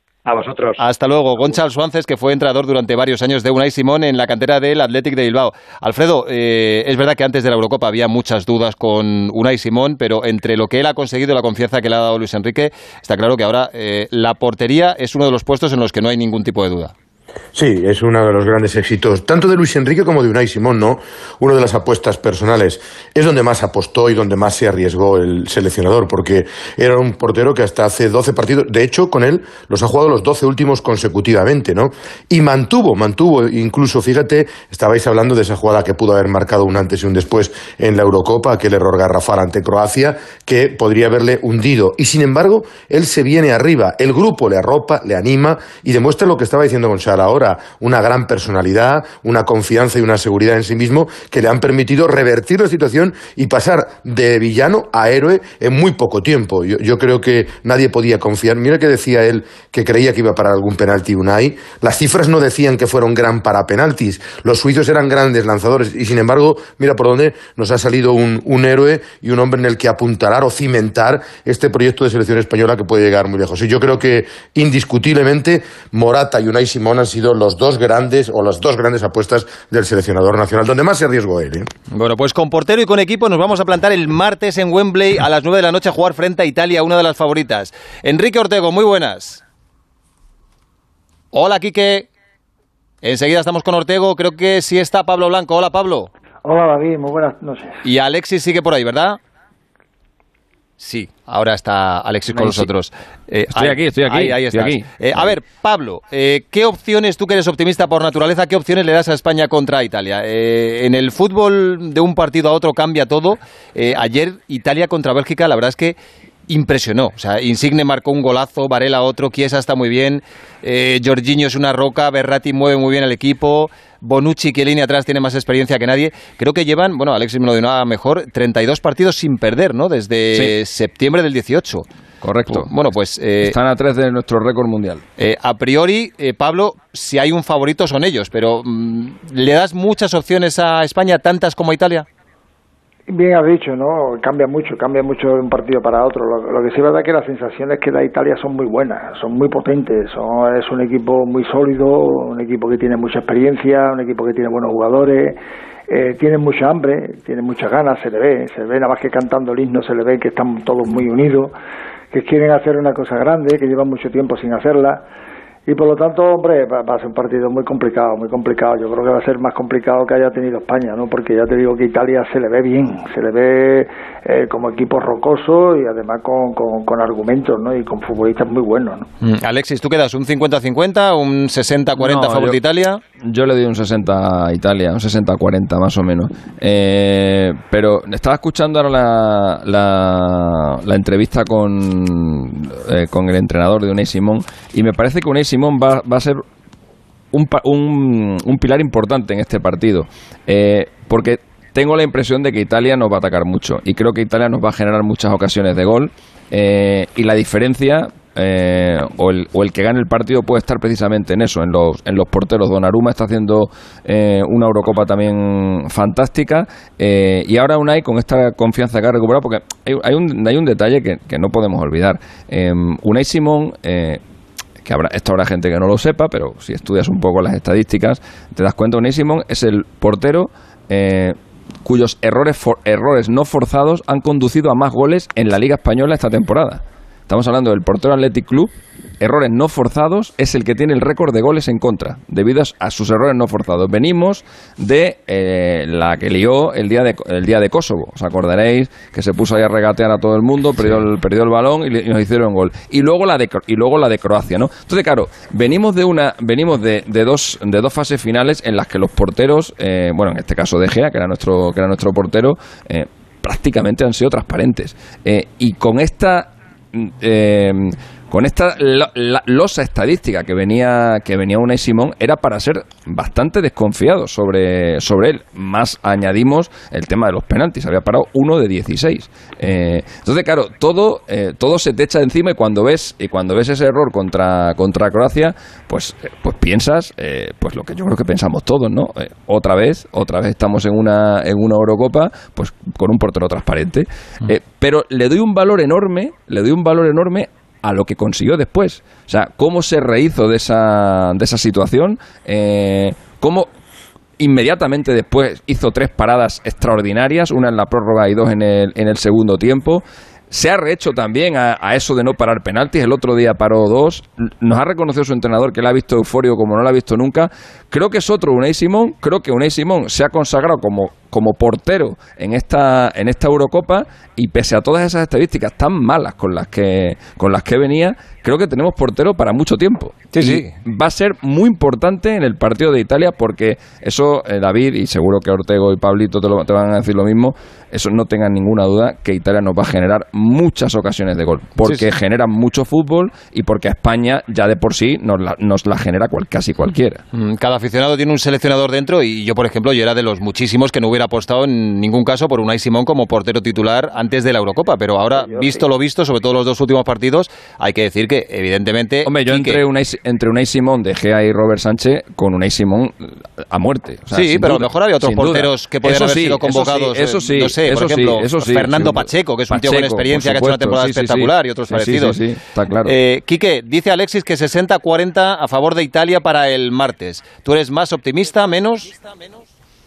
No, sí, 60-40, buenas noches. 60-40, 55-45. Yo creo que hasta ahora Italia ha demostrado más que España, salvo el día de Austria ha tenido la iniciativa en todos los partidos. Bueno, incluso ese día, ¿no? Pero ese día sufrió más. Pero a mí me, me gusta mucho porque es un equipo además que en cuanto a ocupación de espacios, hasta sis- en- sistema, estilo, es muy parecido a nosotros. Pero yo creo que, que tienen un punto más de energía, un punto más de profundidad, ¿no? Los centrocampistas, los, los dos hombres de banda, ahora ha cambiado, ha metido aquí, es el último día, pero Insani, Ins- Insigne anda bien, eh, Varela cada partido va mejor, Berratti incluso, que yo creo que el primer día no, no, no estaba todavía bien, ya empieza a ser el Berratti ese que sobre todo defensivamente ayuda mucho a Jorginho. Yo creo que sí, ahora mismo Italia, hoy por hoy, para mí ha sido el mejor, el mejor equipo del campeonato. Mm, A mí ayer Italia me pareció espectacular. Pablo, eh, a España ya sabemos que le gusta mucho tener el balón, pero a esta Italia también, con Berratti, como dice Quique, con Varela, con Jorginho, con Chiesa, que ayuda ahí también. Eh, ¿Esperas un duelo a cuchillo en el centro del campo por ver quién se hace con la pelota? Es que tiene muy buenos jugadores, ¿no? Jorginho mismo, ¿no? Es que juega fenomenal y Berratti, Berratti que además de ser un futbolista que, que, que recupera mucho y que corre mucho y que ocupa mucho espacio, juega muy bien a fútbol y Varela también.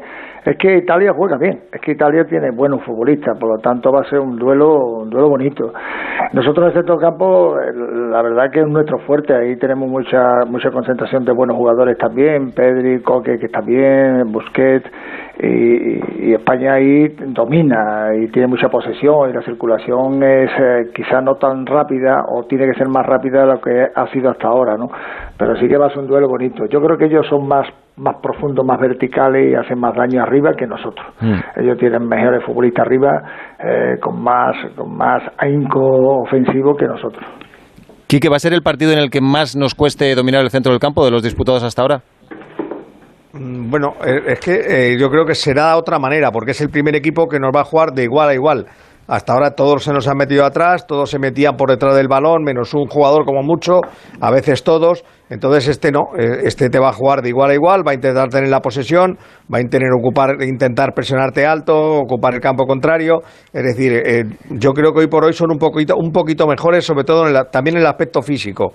Pero, pero por un día que, que no vamos a tener que jugar al frontón ni al balonmano, eh, bueno, pues entonces eh, va- a- eh, si nos ponemos a jugar al fútbol, pues que jueguen los dos y que gane el mejor. Y si, si gana España, pues evidentemente muchísimo mejor. Pero hombre, es que ya, ya es hora que llegue un partido en el que, que no vaya, que, que el árbitro no tenga que evitar pasivo, porque eh, todos los partidos, todos los equipos juegan contra España, si hubiera un árbitro de balonmano sería pasivo tras pasivo.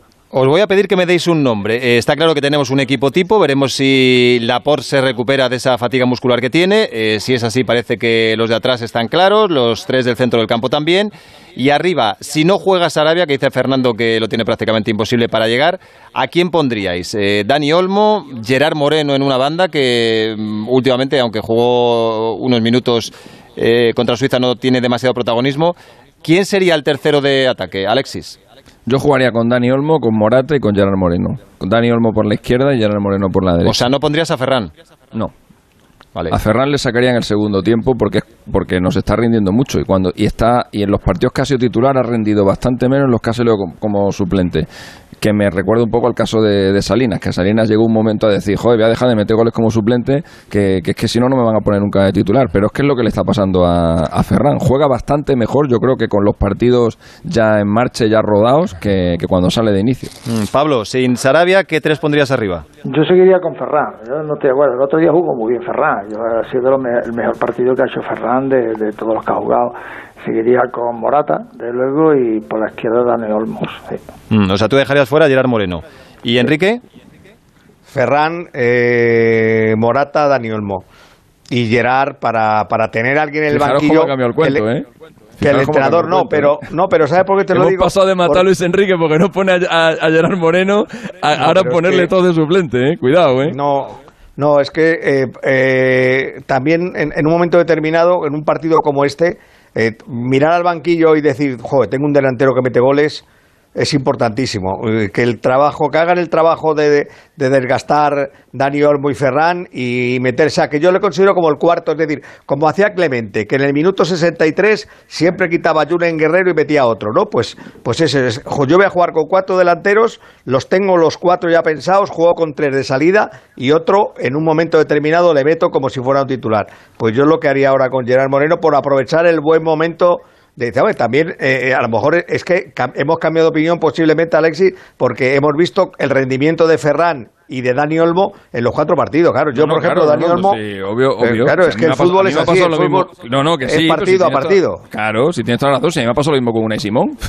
Pero de, de todas formas, nor- normal. eh, que- ahora, que es así. Alexis, tú que hablas ahora de, de Gerard Moreno, hay algo que a mí me parece absurdo, que como broma al principio está bien, pero eso de que eh, los Luis Enriquistas, por llamarlos de alguna manera, estén pasando facturas y diciendo eh, ahora todos se quieren subir al barco, es que me parece hasta infantil. De España somos Sí, todos, sí, bueno. o casi todos, y lo de, por ejemplo, lo de los madridistas ausentes me parece un, un argumento absurdo para crear división. Otra cosa es que se critica a Luis Enrique dando una opinión con educación. Por ejemplo, yo soy de los que piensa que Marcos Llorente y Gerard Moreno, que seguramente han sido los dos mejores jugadores españoles de la liga, tendrían que ser titulares. Eh, sobre todo en el caso de Marcos Llorente, ha jugado los dos primeros partidos en un puesto que no es el suyo, lateral derecho.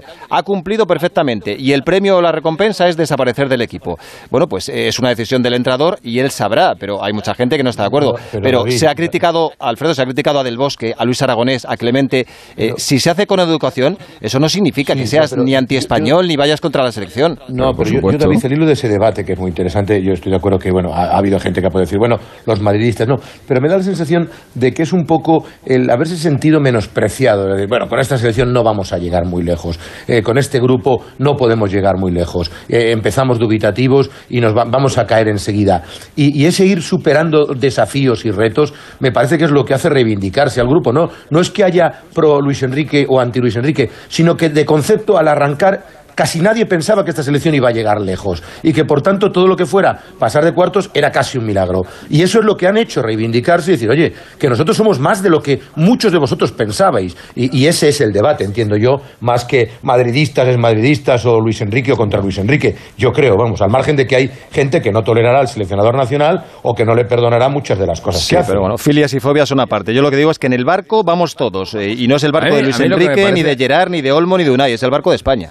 A mí lo que me parece absurdo es, es, es- es querer que pierda España porque te caiga mal o, o un jugador de España o porque te caiga mal el seleccionador de España o porque no haya llevado un jugador del Real Madrid. A mí eso me parece absurdo, totalmente absurdo. Que lo sa- lo sabrá, pero yo creo que menos de claro los que los hay, pero que da igual, pero es, totalmente absurdo. O sea, es que no, es que no, es que no cabe en cabeza humana eso. Pero que, puedas criticar al, al, al seleccionador, pues por- pero por supuesto, pero por supuesto que se le podrá que se le podrá criticar. Joder, yo estoy, yo estoy del lado de Luis Enrique desde el día que le nombraron Y- hay muchas cosas y hay muchas cosas que ha hecho que, que, que se las he criticado pues, porque no me porque no me gustan y porque entre otras cosas es mi trabajo pero porque estar con alguien no significa que te tenga que gustar absolutamente todo lo que hace. Siempre que esa crítica esté hecha pues, pues, pues, sea de una forma constructiva y que no vaya a mala leche porque hay muchas críticas que van a mala leche hay muchas críticas que tú las ves que tú ves a gente que que no les cabe bien Luis Enrique y que, y, que sabes que la crítica va por eso, simplemente porque hay una, una, una animadversión, no es una crítica justificada, no es una crítica futbolera, ves que son críticas con saña, pero si son críticas normales, críticas de fútbol, pues yo pondría esto, yo pondría este otro, pues no hay ningún problema. Pues con este seleccionador, con este portero y con este equipo estamos en semifinales de la Eurocopa, así que ojalá haya mucha suerte el martes. Alexis, Pablo, Enrique, un abrazo, gracias a los tres. Un abrazo, viva España. Hasta luego, viva España. Viva España. Eh, Buenas noches. Fernando, eh, les he preguntado a los tres eh, a quién pondrían por Sarabia.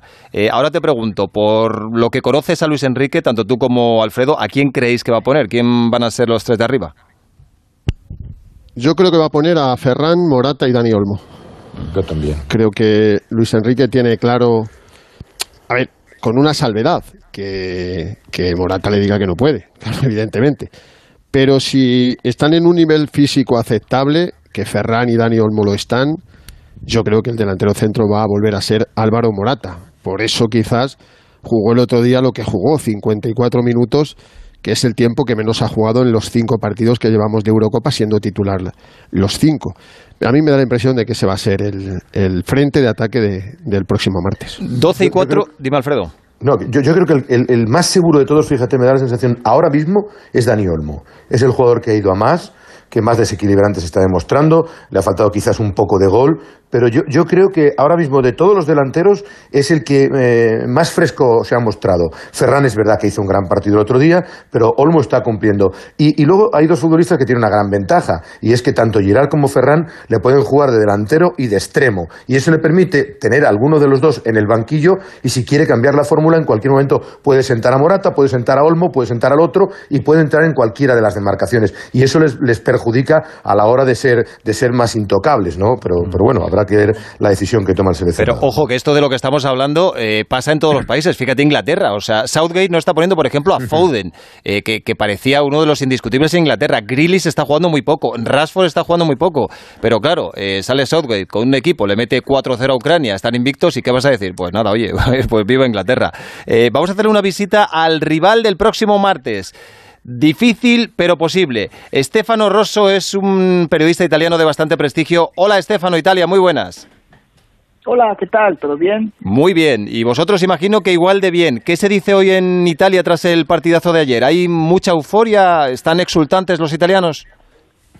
Bueno, sí, o sea, el tema es eso. eh, De Italia he escuchado un poco lo que decías de España y todo eso. Siempre hubo polémica en esas primeras rondas por las alineaciones y tal, quién juega, no juega y todo eso y tal. Pasó casi lo mismo en Italia. Lo que pasa es que eh, Bélgica fue el primer rival de nivel, co- como, como se dijo, en plan de que la Italia, una de las críticas mayores era de que había siempre enfrentado equipos que no tenían tanto nivel o por lo menos tampoco estaban tan malos como, como pareció, porque por ejemplo la Suiza, Suiza hasta el último minuto se lo dejó todo ah, ante España, pero también ante, ante Francia, pero en plan que siempre parecía que Italia, bueno, el- se le esperaba, ¿sabes? Como si el primer rival de nivel que podía darle problemas y bueno, jugando tan bien y, y tan, vamos, rotundamente ante Bélgica, eso de hecho dejó claro que, que sí, que, que hay opciones, o por lo menos que, que sí que, la- que el equipo puede confiar y puede tener Yo esta mañana he hablado con, con un amigo italiano que estaba muy crecido, imagino que como casi todos vosotros, y le he dicho lo mismo que solían decir las Spice Girls, no cantes victoria, es un chiste malo, pero eh, oye, hay jugadores que están a un nivel superlativo en, en Italia, Chiesa, Insigne, Jorginho, y claro, estamos hablando eh, de las ausencias de España, de lo que pasa también en Inglaterra, que se echa de menos a algunos jugadores. En Italia sorprende que Locatelli haya desaparecido del equipo y, y que prácticamente ya no es titular ni cuenta casi nada. Bueno, bueno, bueno, bueno, sí, ahora eso es eh, excesivo en mi opinión, decir que no cuenta casi nada, está claro que, o sea, ahora están jugando Verratti y, y Jorginho, o sea, son dos jugadores que juegan en clubes de primerísimo nivel eh, en Europa, el PSG y el Chelsea, o sea, eh, sabes, Locatelli sí fue un, eh, eh, una temporada eh, eh, fenomenal, a mí me gustó mucho, me encanta como jugador, pero vamos, es un jugador que juega en su suelo. Ahora los equipos en la, en la ronda de grupos, en la fase de grupos, cada, cada partido, no digo que era más simple, no digo que tenía, como se dice, un partido siguiente para recuperarlo, pero eran menos pesantes, pesados, vamos. Ahora mismo pesa mucho más jugar un partido de ese, de ese tipo. No me sorprende que haya apuntado Mancini para jugadores que, te- que tienen más confianza con jugar partidos tan importantes y, y tan primer nivel. Por eso te digo, no ha desaparecido, está claro en las rotaciones, pero claro, sí había posibilidad de, de verle más en la cancha en la fase de grupo ahora mismo, claro, como son más pesados los partidos, los pesos pesados salen. Mm, Estefano, la última que te hago. Eh, el que no va a estar ya seguro es eh, Spinazzola, que me parece junto a Mal el lateral más sorprendente de, de esta Eurocopa. Eh, Dumfries también estuvo muy bien, pero Holanda se quedó en la cuneta antes de la cuenta. Eh, ¿Cómo puede afectar a Italia la baja de Spinazzola, que, ha sido un avión hasta ahora en los partidos? Eh, eso es, eso es, eso es muy grave, entre comillas, o sea, seguro para él porque difícilmente, difí- difícilmente va a jugar por el problema del tendón de Aquiles ah, hasta la- el año que viene, pero Italia sí se afecta mucho porque el juego en bandas está muy marcado por sus actuaciones y de momento, bueno, Emerson Palmieri es un jugador, sí, que puede ser una buena alternativa, pero yo creo que no tiene las mismas características, sobre todo en banda para atacar como Spinazzola, así que eso seguramente cambia un poco la idea que tenía por lo menos Mancini, Mancini de, su, de la manera de jugar, de atacar. Mm, Pues así han despedido en el hotel de concentración de Italia en Coverciano a Spinazzola cuando se iba de la concentración.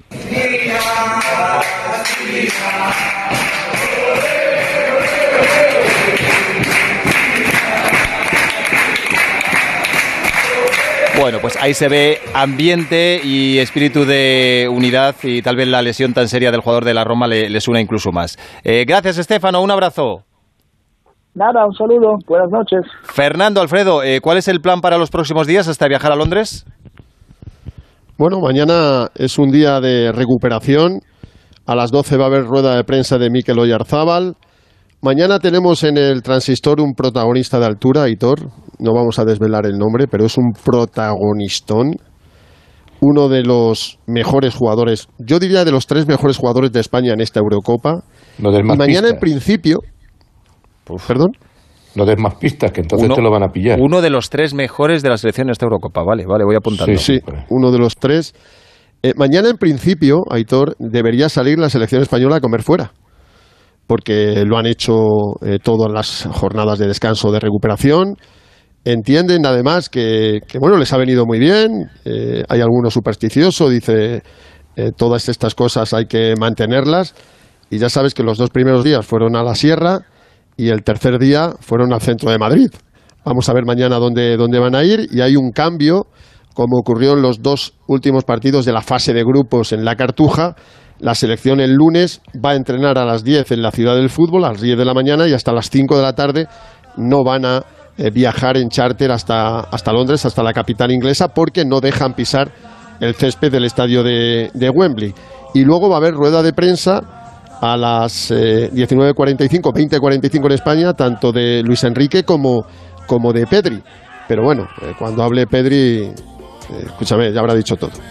Bueno, pues Alfredo, Fernando. No, simplemente decirte que Italia viaja también el lunes. La selección estaba en, eh, concentrada en Florencia, que por primera vez no seremos favoritos en uno de los partidos. Y yo quería terminar con un detalle que, que creo que es bastante revelador, David, de lo que es ahora mismo la selección española. 69,1%, casi 10 millones de españoles vieron el partido. Y el minuto de oro, un 71%. Es decir, que esta selección está empezando a enganchar. Y si estas cifras fueron a las 6 de la tarde del viernes frente a Suiza, yo creo que el martes van a pulverizar todos los registros en Wembley, un estadio mítico ante Italia. ¿eh? Ahí estaremos todos empujando. Ponemos un poquito a Dáviles de Novelda, que es sábado noche. Hasta luego, Fernando, Alfredo.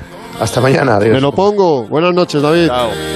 único que sueño por la noche tenerte Y cuando te tengo cerca me siento más fuerte Bueno, la verdad es que corremos el riesgo de tener un empacho de fútbol estos días, porque al margen de la Eurocopa ya sabéis que está en marcha la Copa América. Ayer se clasificaron Brasil y Perú para semifinales y hoy se conocerán los otros dos semifinalistas. Desde las 12, Uruguay contra Colombia en el estadio Manega Rincha. Eh, ha llegado ya a casa Miguel Venegas, ¿verdad? Hola, Miguel. Hola, ¿qué tal? Muy buena. Me has quitado la música. Yo pensaba que era para la Copa América. Ah, sí, no, pues pónsela, pónsela, ponle la música, Venegas, hombre, que el sábado por la noche es para todos. Pasa que con niño, como ya, como ya estás un poco mayor, Miguel, yo pensé que ya pasabas Ya, de estas cosas. eso es verdad. Bueno, que empezó el partido, ¿no? me- me me- sí, está el partido en Brasilia, en la capital, en el Manega Rincha. Llevamos 10 minutos de la primera parte. Esto yo creo va, va- va- a haber que poner un poquito de paciencia porque tanto Uruguay como Colombia les está costando hacer gol, pero ha empezado entretenido. He visto lo primero Uruguay entrando bien por la banda derecha, buscando la- la- las faltas, meterlas bien al área, buscando los delanteros. Y bueno, un bonito partido. Yo creo que es el partido más bonito en principio para estos eh, cuartos de final porque esta noche a las 3 va a ser el Argentina-Ecuador que a lo mejor no sale, un, no sale un partidazo, pero en principio Argentina es más favorito. Aquí está la cosa más igualada. Mm. Oye, y de los partidos de ayer, sobre todo el 1-0 de Brasil a Chile, mm, ¿qué destacas? Jugó Militao, creo, como lateral izquierdo, ¿no? Sí, sí, sí, sí. La verdad es que fue un partido, fue un partido raro, ¿eh? porque para empezar, eh, bueno, Brasil ganó 1-0 solo. Eh, con un gol de Paquetá, que bueno, que, que, es verdad que está yendo de menos a más esta temporada y está haciendo una buena Copa América, pero no se le esperaba en estas.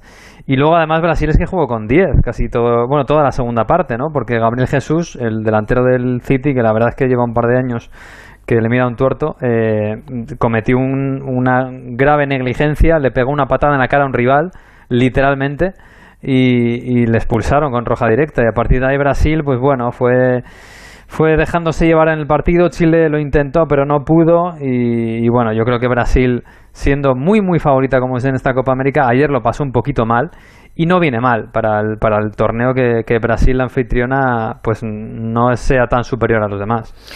Bueno, pues en juego ese partido, en el minuto 14 estamos ahora mismo de la Copa América, si hay novedades avisas. Eh, por cierto, como tú ya eres padre y sales poco, te va a dar un consejo. Quédate con este nombre, Miguel. Tierra Amarga, la serie que ha arrasado más de 30 países, por fin llega a Antena 3.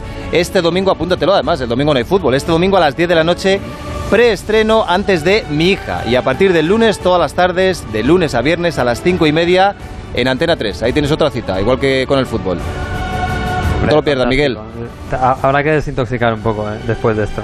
Conviene. Un abrazo, hasta luego. De, de tanto fútbol. Un abrazo, chao.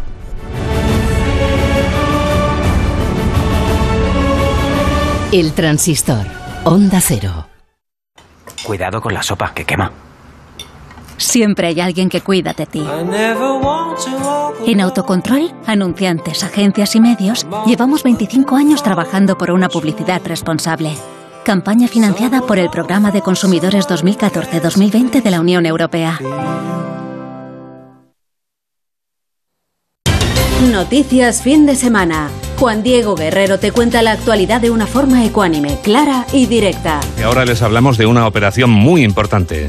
Es una operación que toma nombre de una diosa romana y que acaba de comenzar. Es fundamental porque los agentes del Cuerpo Nacional de Policía que se suman a ella combaten posibles amenazas en nuestras fronteras. Alfonso, hablemos de libros, los que están hoy en la cuesta de Moyano, en la capital de España, firmando ejemplares para fomentar la vuelta, si es que alguna vez nos hemos marchado, en la lectura de los libros. Cada día hay que leer más. Nos, lo, nos aproximamos a Bruselas, donde sigue celebrándose un Consejo Europeo Extraordinario presencial que va para largo. Para estar siempre bien informado, Noticias Fin de Semana con Juan Diego Guerrero. Sábados y domingos a las 7 de la mañana y a las 2 de la tarde. Y siempre que quieras, en la app y en la web de Onda Cero. Te mereces esta radio. Onda Cero, tu radio. Onda Cero, 30 años juntos levantándonos cada mañana con información y análisis, intercambiando anécdotas y curiosidades, pasando juntos tardes entretenidas e interesantes, noches de trabajo y de insomnio, compartiendo nuestras vidas. 30 años. En la radio hemos hecho programas normales, programas inolvidables, programas descontrolados. Porque en la radio, como en la vida, cada día es diferente, especial y único. Y nunca sabemos cómo terminará. Un programa de radio está tan vivo que casi nunca acaba siendo lo que uno quiere. Eso que tiene el directo. Gracias por estos 30 años de radio. Hace 30 años nació Onda Cero y hoy, 30 años después, es una historia de éxito para afrontar 300 años más. 300 años más con el cine. Que tú y yo ya no estamos para 300 años, pienso yo, ¿eh? No sé. Te mereces esta radio. Onda Cero, tu radio.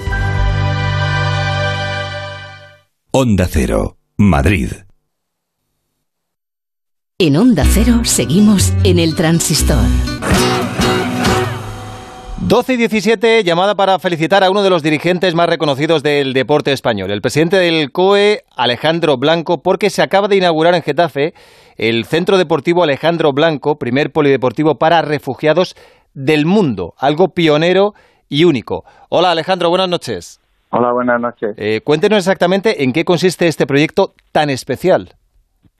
Bueno, en el año 2016, como tuvo los Juegos Olímpicos de Río, el Comité Olímpico Internacional creó el equipo de refugiados y dio una ayuda a aquellos comités olímpicos que querían pues ayudar a los refugiados y el Comité Olímpico Español pidió esa ayuda y empezó a hacer un programa contratando una persona excepcional, Mireya Vilaseca, que empezó a, organizar eh, actividades para todas aquellas personas que estaban fundamentalmente en el centro de Getafe, que es el que recibe más, a más refugiados eh, por ejemplo, pues el, juntamos un equipo de fútbol que jugaban contra el tercer equipo, el Getafe, los jueves, les llevamos a la piscina a enseñarles a nadar, hemos probado baloncestistas, eh, jugadores de fútbol, boxeadoras, tenistas, atletas, bueno, hicimos una actividad verdaderamente importante. El año 2017, cuando pedí ayuda para continuar el programa, me dijeron que solo era un año, hablé con el Comité Olímpico Internacional, con su presidente, y le dije que no porque había conocido había conocido a la gente que trabajaba con los refugiados y había conocido a refugiados y sinceramente cambió mi forma de ver la vida. tuve suerte, se ha ayudado solo un comité olímpico en el mundo que ha sido el español, con una parte, como con un 25-30%, y lo demás se pide ayuda privada y bueno, hemos creado el Centro de Refugiados, que es el primer centro de refugiados del mundo. ¿no? Mm. Ahí que pretendemos, pues a través del deporte, integrar a, a los refugiados en la sociedad, también que la sociedad se integre con los refugiados y en el caso de que mañana haya algún chico, algún deportista que, tenga posibilidades, pues facilitarle que pueda cumplir sus sueños. Esto no es algo fácil y aparte de la iniciativa que es eh, realmente espectacular, llevarla a cabo debe ser complicado. Por eso he querido llamarle porque eh, los dirigentes deportivos no están obligados a mirar más allá de sus funciones, pero usted lo ha hecho y además eh, es una acción humana muy loable. O sea, tanto que hasta Thomas Bach, el presidente del Comité Olímpico Internacional, le ha felicitado porque es algo único en el mundo. Para usted debe ser un orgullo. La verdad es que es un orgullo por, por la obra que hemos hecho en sí, ¿no? Por yo ver las caras de los de la gente, los refugiados que el otro día fueron a la inauguración del centro, en donde tenemos tres salas y la sala fundamental, la de trabajo aeróbico y de fuerza, nos la ha dado Tenojin, que son las mejores máquinas del mundo, pues verles ahí a mí, sinceramente, es una escena que nunca olvidaré. Ahora haremos una pista polideportiva para fútbol sala, baloncesto y balonmano, es decir, necesitamos ayudar a la gente. Yo creo que, tenemos que salir del deporte resultados, eso está ahí, ahora vamos a los Juegos Olímpicos, 320 deportistas al final, pero el deporte es mucho más que todo eso. Y si a través del deporte ayudamos a personas con que han pasado muchas dificultades y que, realmente mm, conocerlas o conocer su situación te, te implica que, que cambie tu forma de pensar, pues yo creo que esa obra no se valora solo con que te den la medalla de oro como manda el presidente del Comité Olímpico Internacional o que diga que es muy bueno. Yo creo que la satisfacción va por dentro y que, eso lo tenemos que quedar. Me gustaría solo para todos los oyentes que nos escuchan que les cuente un detalle. Preparé un vídeo cuando fui a presentar lo que habíamos hecho y habíamos llevado a, como un grupo de 30 refugiados a una piscina de Getafe para enseñarles a nadar o para que se bañaran y daba el último salto una chica maravillosa que, que, sonreía y que se pegó en el término lugar una panzada impresionante. La gente, los, miembros de la comisión se reían y yo les dije, mire, este es una broma, este es el próximo salto que se pondrá de moda en Tokio, pero dejadme que os diga una cosa. Más de la mitad de la gente que iba en ese grupo, que habían venido en patera, no tardaron dos semanas en meterse en el agua, porque tenían pánico al agua por lo que habían sufrido y así por lo que habían pasado, que se habían muerto sus hermanos, familiares en esa travesía que es auténticamente una auténtica barbaridad, ¿no? Pues yo creo que esa labor social es la que tiene que hacer el deporte, salir solo, fundamentalmente, evidentemente, ayudar al deporte base, al talento, a la formación, al deporte de élite, al deporte como actividad saludable, pero también tenemos que salir a través del deporte a los distintos estratos sociales para ayudarles a integrarse y para que tengan una vida mejor. Yo creo que eso es lo que define los valores del deporte. Sí, señor, es impactante esto que está contando y, creo que eh, esto es parte del legado que usted va a dejar cuando se retire, porque además eh, lleva su nombre con todo merecimiento. Eh, aprovechando que está aquí, mm, Alejandro, Quedan 20 días para el comienzo de los Juegos Olímpicos. van de momento 314 deportistas españoles. nos faltan algunos importantes, pero usted siempre hace sus cuentas. Eh, ¿Qué vaticina? Estoy mirando aquí ahora mismo, estoy entrando. Fueron eh, 20 medallas en Atenas 2004, 19 en Pekín 2008, 18 en Londres 2012 eh, y 17 en Río 2016. Eh, no sé si ha hecho ya la predicción a la que nos tiene acostumbrados. ¿Dónde ponemos el listón ahora? Bueno, la verdad es que nosotros hacemos un estudio, pero lo guardamos y no lo decimos. Yo lo que digo es, y luego vemos si nos equivocamos o no, porque el deporte nunca es una, una ciencia exacta. Sí es cierto que en Londres y en Río acertamos al 100%.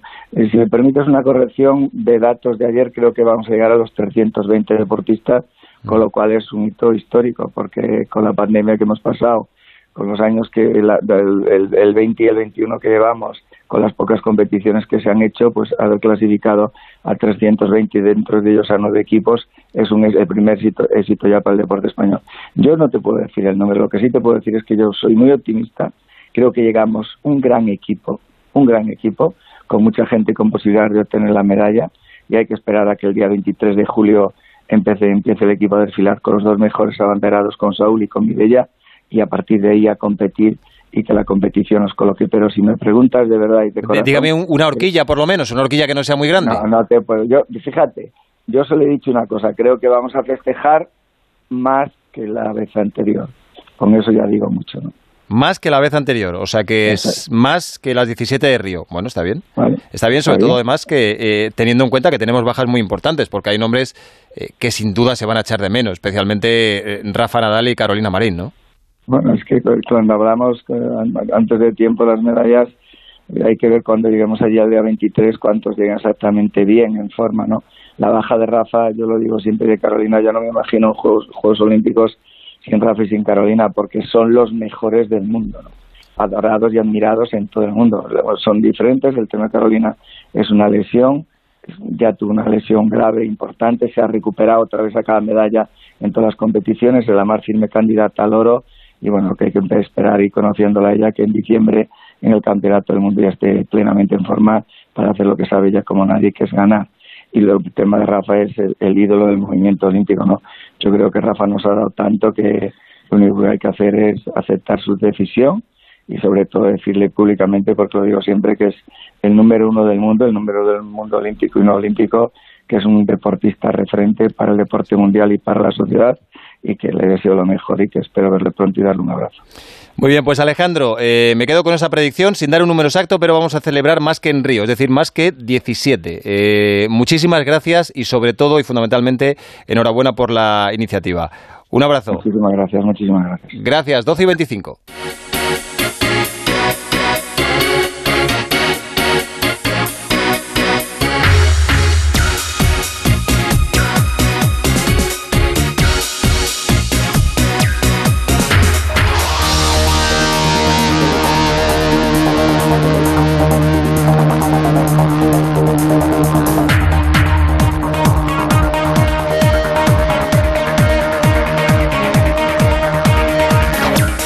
Se va a recordar durante mucho tiempo la exhibición portentosa que ha dado hoy Tadej Pogacar en el Tour de Francia.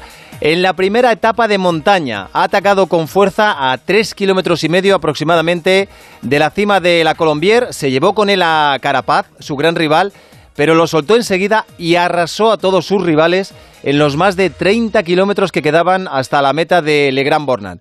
No ganó la etapa, que fue para el belga Dylan Teuns, pero es nuevo líder y, por supuesto, a partir de hoy, indiscutible favorito a la victoria final. Pedro Delgado, muy buenas. Hola, buenas noches, David. Muy buenas. Enseguida vamos a tener también a Anselmo Fuerte. Eh, la hazaña yo creo que ya forma parte de la historia del ciclismo. El que no haya podido verla, que vea algún resumen o algo, porque de verdad que merece la pena. ¿A quién te ha recordado hoy Pogachar con la exhibición que ha dado? Porque decías, te, escuchaba en Radio Estadio incluso que, que a Eddie Merckx. Exacto, eso te iba a decir, porque Eddie Merckx era un hombre que ganaba escapado en la montaña, ganaba en las cronos, ganaba el sprint y este chaval que tiene 22 años ya sabe lo que es ganar en todos esos terrenos y además ganando y haciendo épica en el ciclismo. Si acaso hoy, para que esa épica del ciclismo eh, alrededor de esa persona y en lo que en principio bien has dicho que puede ser su segundo tour, le hubiese faltado la victoria. Yo creo que ahí se le ha quedado una espinita clavada, pero al final eh, Dylan Teus iba bastante lejos y aunque le ha recortado seis minutos en los últimos 35 kilómetros, al final los otros corren también en bici y son muy buenos. Pero se le ha quedado eso y yo creo que por eso muchas veces la gesta que ha hecho hoy eh, Pogachar, si hubiese combinado con una victoria a su cargo, hubiese sido más la épica, pues porque eh, hay que dar el sello del campeón. pero bueno, eh, de una manera u otra, yo conociendo o lo poco que conozco a este jovencísimo corredor, yo tengo la sensación que le gusta la épica, le gusta el ciclismo de, de grandes gestas y en ese papel yo creo que fácilmente que en este Tour de Francia, en el momento que se encuentra, busque de nuevo otra gran etapa y firmarla con la victoria que hoy se le ha escapado. Es que es puro espectáculo, ¿eh? esto es lo que piden los aficionados al ciclismo, los que somos más veteranos, pues yo me he acordado también de, cuando tú estabas en pleno apogeo en el Tour de Francia, esas arrancadas que levantaban a todo el público, eh, eh, el deporte está para esto y Pogachar hoy ha brindado un espectáculo soberbio. Hola, Anselmo Fuerte. Hola, buenas noches. David Alonso, ¿cómo estás? ¿Cuánto yo, tiempo? Yo muy bien, ¿y tú? ¿Qué tal te encuentras? Bien, hombre, ¿Bien? Todo bien, controlado. Me, me, alegro mucho, me alegro mucho. Tu familia bien también, ¿no? Tus hijos creciendo. Todo, todo, todo. todo, todo ¿Esto que lo que es? Me alegro. bueno, pues nada, hechas las presentaciones. Eh, me decía Pedro que le ha recordado la hazaña de Pogachar hoy a, a Eddie Merckx incluso. Eh, tú viéndole correr, cómo ha arrancado en la Colombier, cómo ha descolgado a, a, Carapaz, cómo iba ampliando la ventaja, cómo iba cazando a corredores que iban por delante. ¿A, ¿A qué grande te ha recordado? Hacía mucho tiempo que no que no se veía esto. Yo, hombre, yo la Edimer pues tenía referencia. Yo no, pues en aquella época el ciclismo no lo seguía, pero sí las referencias que tengo, pues me recordaba también eh, pues estas etapas de que coincide con nosotros que Apuche a lo mejor que arrancaba de, de lejos, no con la con el poderío que lo ha hecho Pogachar, pero sí ataques desde lejos, ataques largos, que es lo que a la gente pues le gusta. Hoy, pues el que haya visto la etapa, que, que yo he estado hablando con gente y la ha visto y dice, oh, vaya etapa bonita, vaya. Por eso, porque no se espera el último kilómetro, los dos últimos kilómetros a sacar 30 segundos, Pogachar sabe que sabe que si no es así, lo tiene complicado. ¿Por qué? Porque iban a luchar, ayer lo vimos, todos contra él. Era todos contra, ¿Cómo era eso de todos contra el fuego, no? Pues aquí todos contra Pogachar. Entonces, él lo dice, la mejor defensa en un ataque lo ha hecho, lo que pasa es que para hacer eso hay que andar, ¿eh? Para hacer 30, atacar 30 kilómetros y dejándolos uno a uno, que no te das que los atacaba a los que pasaba, no, no, seguía el mismo ritmo y lo, lo dejaba, vamos. Entonces, para eso hay que tener muchísima clase. Y, y yo siempre digo que al hierro hay que darle cuando está caliente, porque luego a lo mejor de aquí a, no sé, seis, siete días que empiece los Pirineos, pues por lo que sea puede bajar y no puede estar tan bien. Pero la, la, las referencias que, que tiene ahora, el tiempo que tiene ahora, que saca a, a sus mm, rivales directos, lo saca ya algunos cuatro y cinco minutos. Y yo creo que mañana, si está bien, va a hacer otra exhibición para sentenciar. Sí. Perdón, para sentenciar el Tour. Claro, es que tú fíjate, le saca ya 1.48 a Panaer, que no es rival para la general, 4.38 a Lusenko, 4.46 a Durán, y a partir de ahí más. Eh, planteábamos este Tour de Francia como los eslovenos contra Ineos. Bueno, pues nada, ni, ni, Ineos ni el otro esloveno, porque Roglic se ha caído y parece que se queda solo, eh, aunque es verdad que Pogachar también puede dar el petardazo, pero eh, es que a Carapaz, que es un grandísimo escalador, le ha metido, Pedro, casi un minuto diez en apenas tres kilómetros, tres y medio de subida. Es que es asombroso. Sí, y, y, eso que Carapaz es muy buen corredor, es un ciclista que cada año va a más, ha ganado un Giro de Italia, el año pasado acabó segundo en la Vuelta a España, venía con un equipo como siempre hace Ineos, el equipo británico, muy potente para apoyarle a él y eh, Geraint Thomas, pero el ecuatoriano ha demostrado siempre que está haciendo mejor y ha tenido más suerte en este Tour. Y claro, un corredor de ese nivel, que responde al primer ataque de Pogachar y lo responde bien.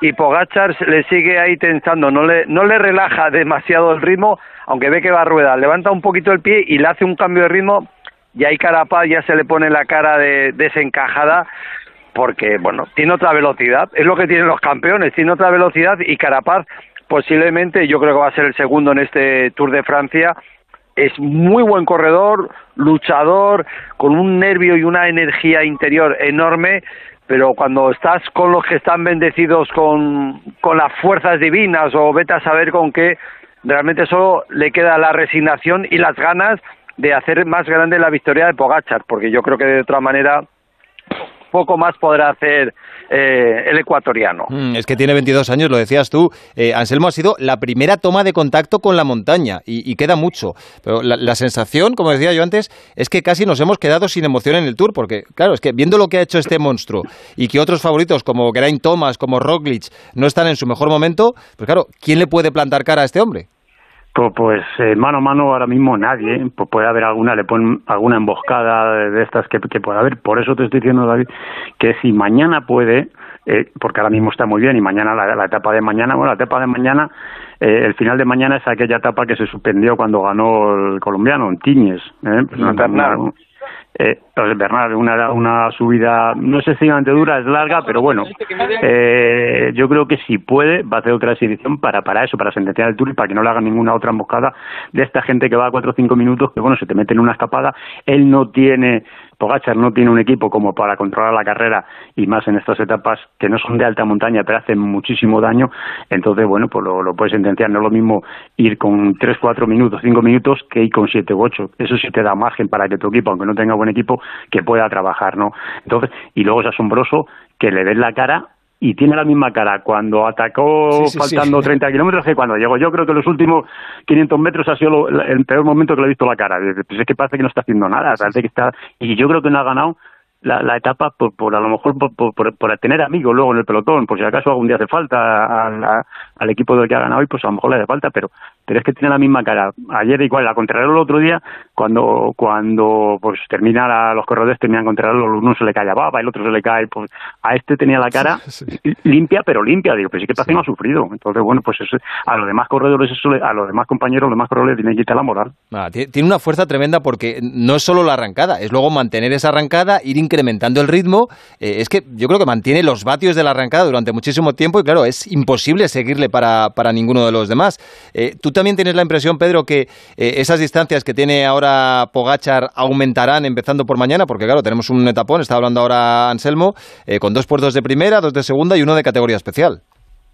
Yo creo que van a seguir aumentando. ¿El por qué? Pues porque ya estamos diciendo, es un corredor que tiene un concepto del ciclismo espectáculo, se siente poderoso y a él le gusta ganar y, no se conforma con ganar una vez, trata de ganar una segunda ocasión y una tercera y, y dominar la carrera. Él disfruta ganando, entonces eh, en un ciclismo moderno de los últimos años que todo está controlado y están muchas cosas controladas, pero encontrar un corredor con un concepto del ciclismo más espectáculo, pues realmente para los aficionados es una delicia, ¿no? Porque como dice Anselmo, no esperan a que falten los dos o tres últimos kilómetros de la etapa para dar el hachazo, sino lo hace a 30, 40 o 50. Es que le da igual. Y, y, ese concepto es suyo, no viene dado del equipo, porque del equipo le dirían, no, tranquilo, Tade, tú tranquilo, no, no, no, le da igual lo que le digan, ¿eh? diciendo, ah, yo tranquilo, yo estoy, yo quiero pasármelo bien y, y, atacar y demostrar que hoy, mañana, pasado o el día que sea que soy el más fuerte.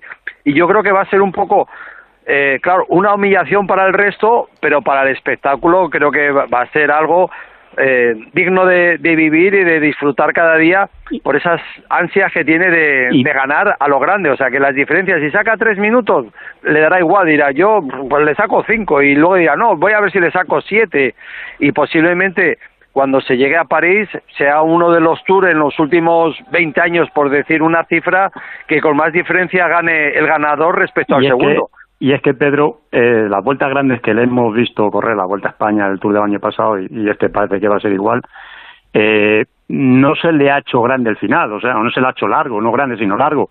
A, a Roglic, eh, todo lo que hemos visto se le, se le ha hecho largo. La Vuelta a España se les hizo larga las últimas semanas, el Tour el año pasado, el año pasado fue cuando lo perdió, se le hizo largo. A Pogacha al revés, Pogacha va a más, y si ahora está así, cuando termine el Tour, pues a lo mejor gana eh, el segundo, pues, pues está a 10 o 12 minutos, ¿eh? el final en París. Sí, pero claro, esto también tiene un, un lado negativo. Eh, hay días que son especiales y que marcan la trayectoria de, de un corredor, de un deportista y, y, también de un deporte. Mira, el, el, lunes, creo que fue el lunes 24 de junio, yo creo que eh, a partir de ahora tiene que ser todos los lunes 24 de junio el día de Santa Eurocopa, porque hubo dos partidos, el España-Croacia y el Francia-Suiza, que fueron una oda al fútbol. Yo creo que es de los días que más me he divertido en mi vida viendo el fútbol.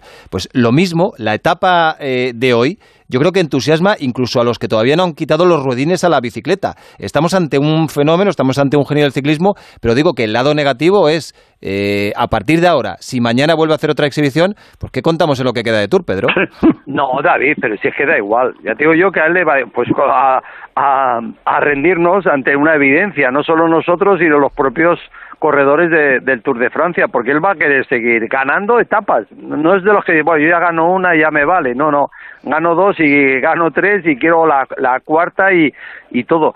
Ahí lo único que va a pasar es que lo, lo más atractivo, por desgracia, para, digo, para, para muchos, es que, claro, el dominio que está manteniendo se va a provocar que va a haber una lucha dura por hacer saber quién acompaña a Pogachar, porque hay que decir del segundo, bueno, segundo es Bud Van Aert, que lleva casi dos minutos, pero ya el tercero está a cuatro y pico, y del tercero al décimo, ahí nada, no hay, hay escasamente un minuto, o sea que hay como un grupo de ocho o nueve corredores que aspiran al podio y entre ellos sí que va a haber una lucha dura y yo creo que quien pueda aguantar un puntito más a Pogachar se puede aupar a, acompañar en el podio en París O y sea, ahí el- es donde el interés de la carrera va a estar en el podio más que en el ganador ya.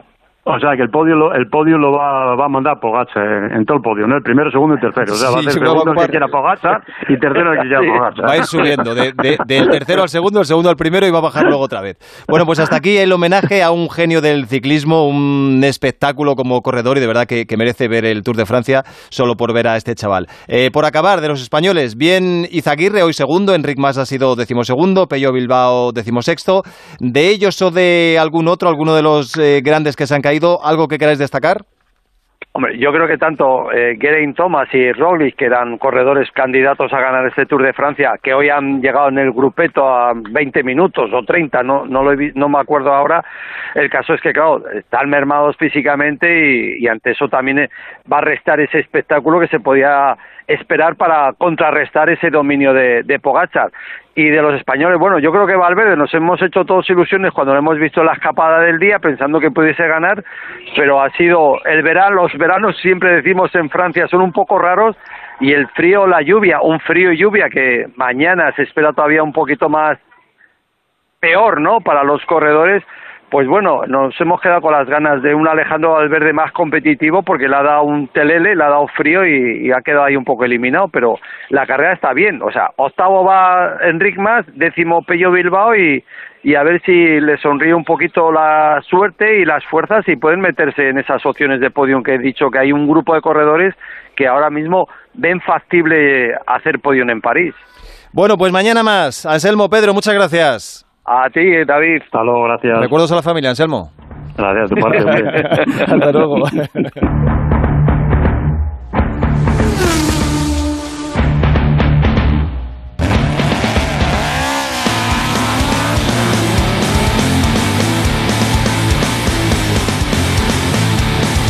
Vaya cabreo tenía hoy Fernando Alonso con Sebastián Vettel y con razón. El Alpine iba muy bien hoy en la clasificación del Gran Premio de Austria. Fernando iba para hacer top 5 o top 6 en la Q2 y al final de la vuelta se le ha cruzado Vettel, le ha bloqueado y le ha fastidiado la vuelta y gran parte de la carrera. El alemán ha pedido perdón, le han sancionado con tres posiciones, pero el gran perjudicado es Fernando que estaba así de mosqueado.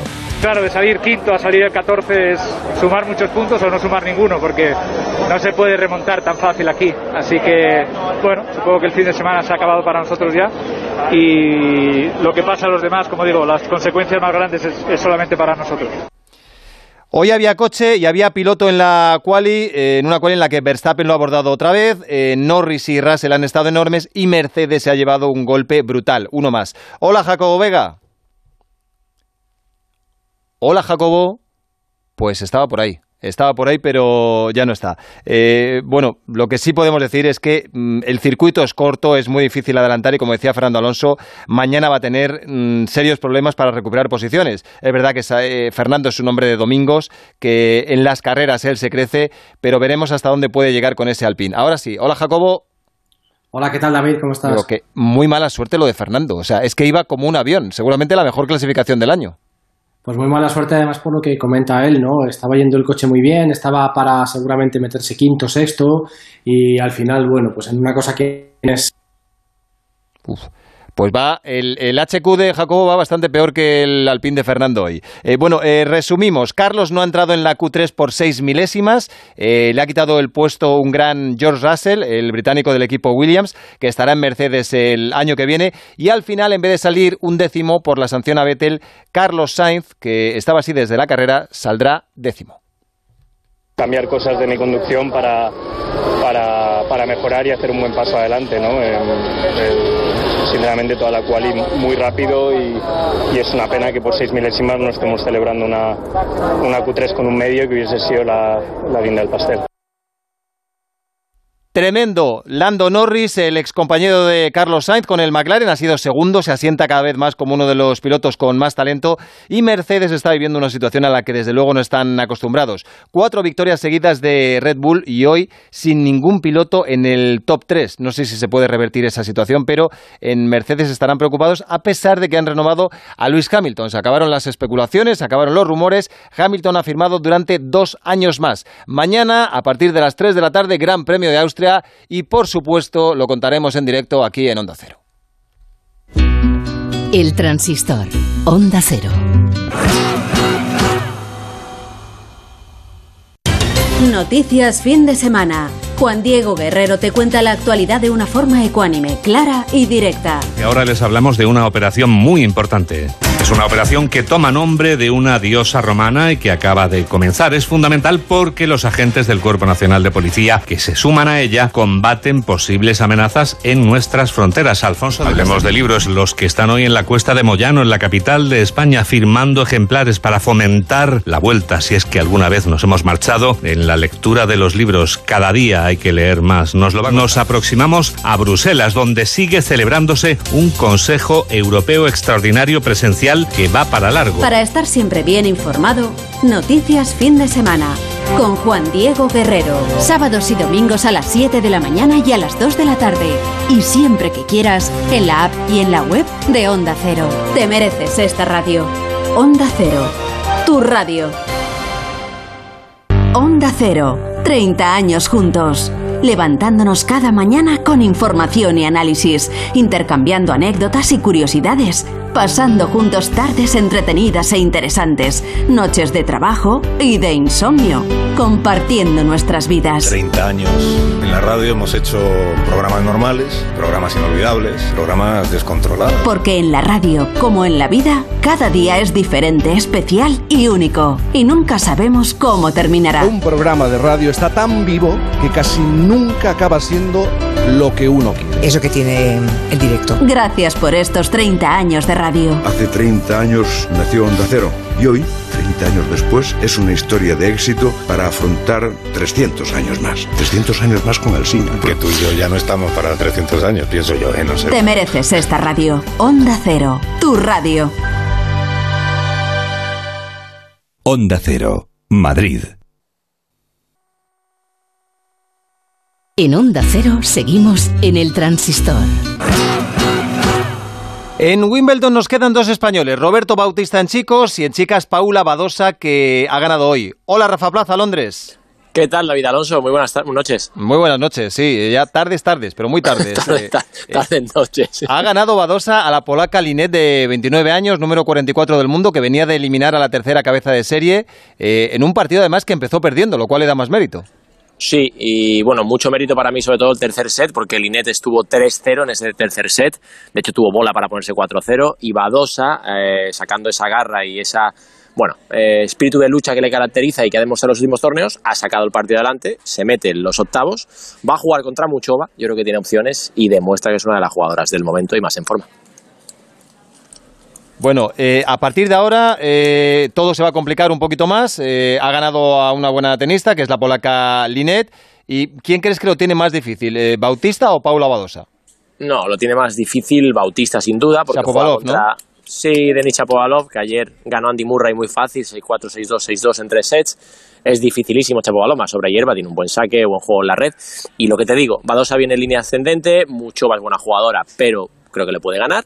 Y aparte viene pues de rozar las semifinales en Roland Garros, no se metió por, por apenas dos puntos y aquí está jugando muy bien, ha sacado tres partidos duros. Y de momento lo que más me sorprende de ella es que ya no va como tapada, lleva cartel de favorita porque la gente la conoce y de momento está sabiendo lidiar bien con esa presión, o sea que meritorio. Badosa era una tenista que eh, de joven iba para estrella, que luego sufrió un bajón importante y cuando estaba un poquito perdida, ella reconoce que era una tenista además de extremos, que cuando ganaba le parecía que era la mejor del mundo y cuando perdía la peor.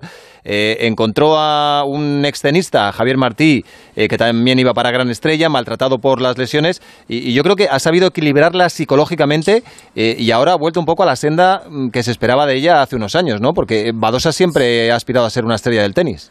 A ver, en el principio sufrió mucho en la comparación, la compararon con Sarapova, eh, bueno, por, por, el tipo de juego, por, por, quizás físicamente, le pasó mucha presión, ganó Roland Garros Jr. con 17 años y la verdad que sí, tenía extremos. Eh, es verdad que tuvo a Chai Budok, ella decía que, bueno, que su entorno nunca la acompañó del todo, ese entorno que tuvo en aquella época, encontró a Martí y con él ha cambiado. Empezaron en Roland Garros del año pasado, esto fue en octubre después de la pandemia, ya hizo buenos resultados, pero donde se ha visto realmente es este año, ¿no? Eh, rozar semifinales en Roland Garros, ganar su primer título profesional, derrotar a Slibarti número uno del mundo, ahora hacer la transición tierra-hierba y es una tenista más regular, más asentada y además ella lo reconoció, pasó problemas de ansiedad y depresión, eso quedó atrás y de verdad que tiene un juego, pues bueno, el juego del futuro, ¿no? Un juego agresivo, tiene el cuerpo para ello y ahí lo está demostrando. Y ante este hombre hay que ponerse de pie, eh, Rafa. Federer ha sufrido ante el británico Norrie, pero ha llegado a las 1.250 victorias en su carrera, eh, cuando está a, a punto de cumplir 40 años. Mm, de verdad que es uno de los grandes de la historia, no del tenis, del deporte en general. Yo creo que en la comparación, siempre lo digo, es como ver a Michael Jordan en sus últimos años y creo que el legado que dejará será ese. Cuando la gente lo recuerde, recordará así. Hoy ha ganado a Norrie en cuatro sets, se mete en la segunda semana de Wimbledon, lo que para él es un gran logro, sobre todo por cómo venía y de dónde venía.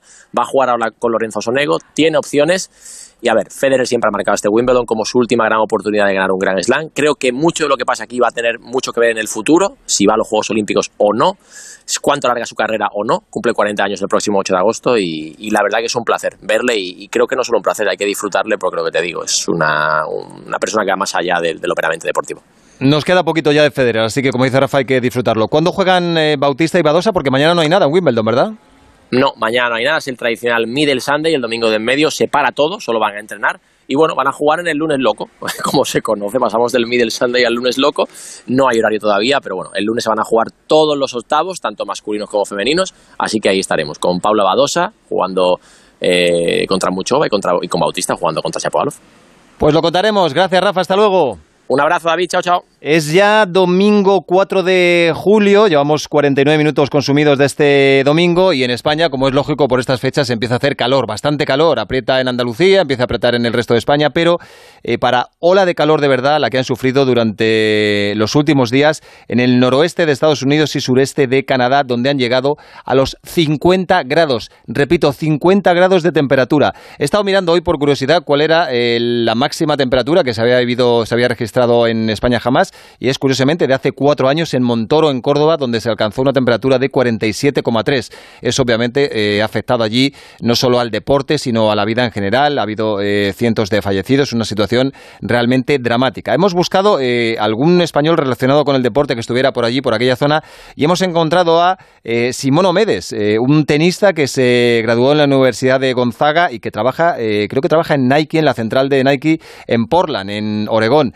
Nos está escuchando cuando son allí las 4 menos 10 de la tarde. Hola, Simón, muy buenas. Buenas, ¿cómo estás? Eh, bien, yo ahora fresquito, con aire acondicionado. ¿Vosotros aprieta menos la soga ya? Bueno, aquí hace bastante calor y ahora mismo estoy en, en, Seattle visitando a unos amigos que está al lado de Portland y han visto temperaturas, o sea, muy parecidas a las de Portland y, y me, acabo, me acaban de decir que solo el 40% de las propiedades de aquí tienen aire acondicionado.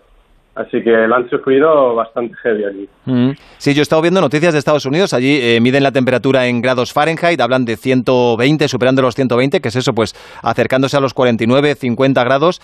Eh, la verdad es que es una locura. Eh, se habla de, de, cientos de muertos. Tú vives en Portland.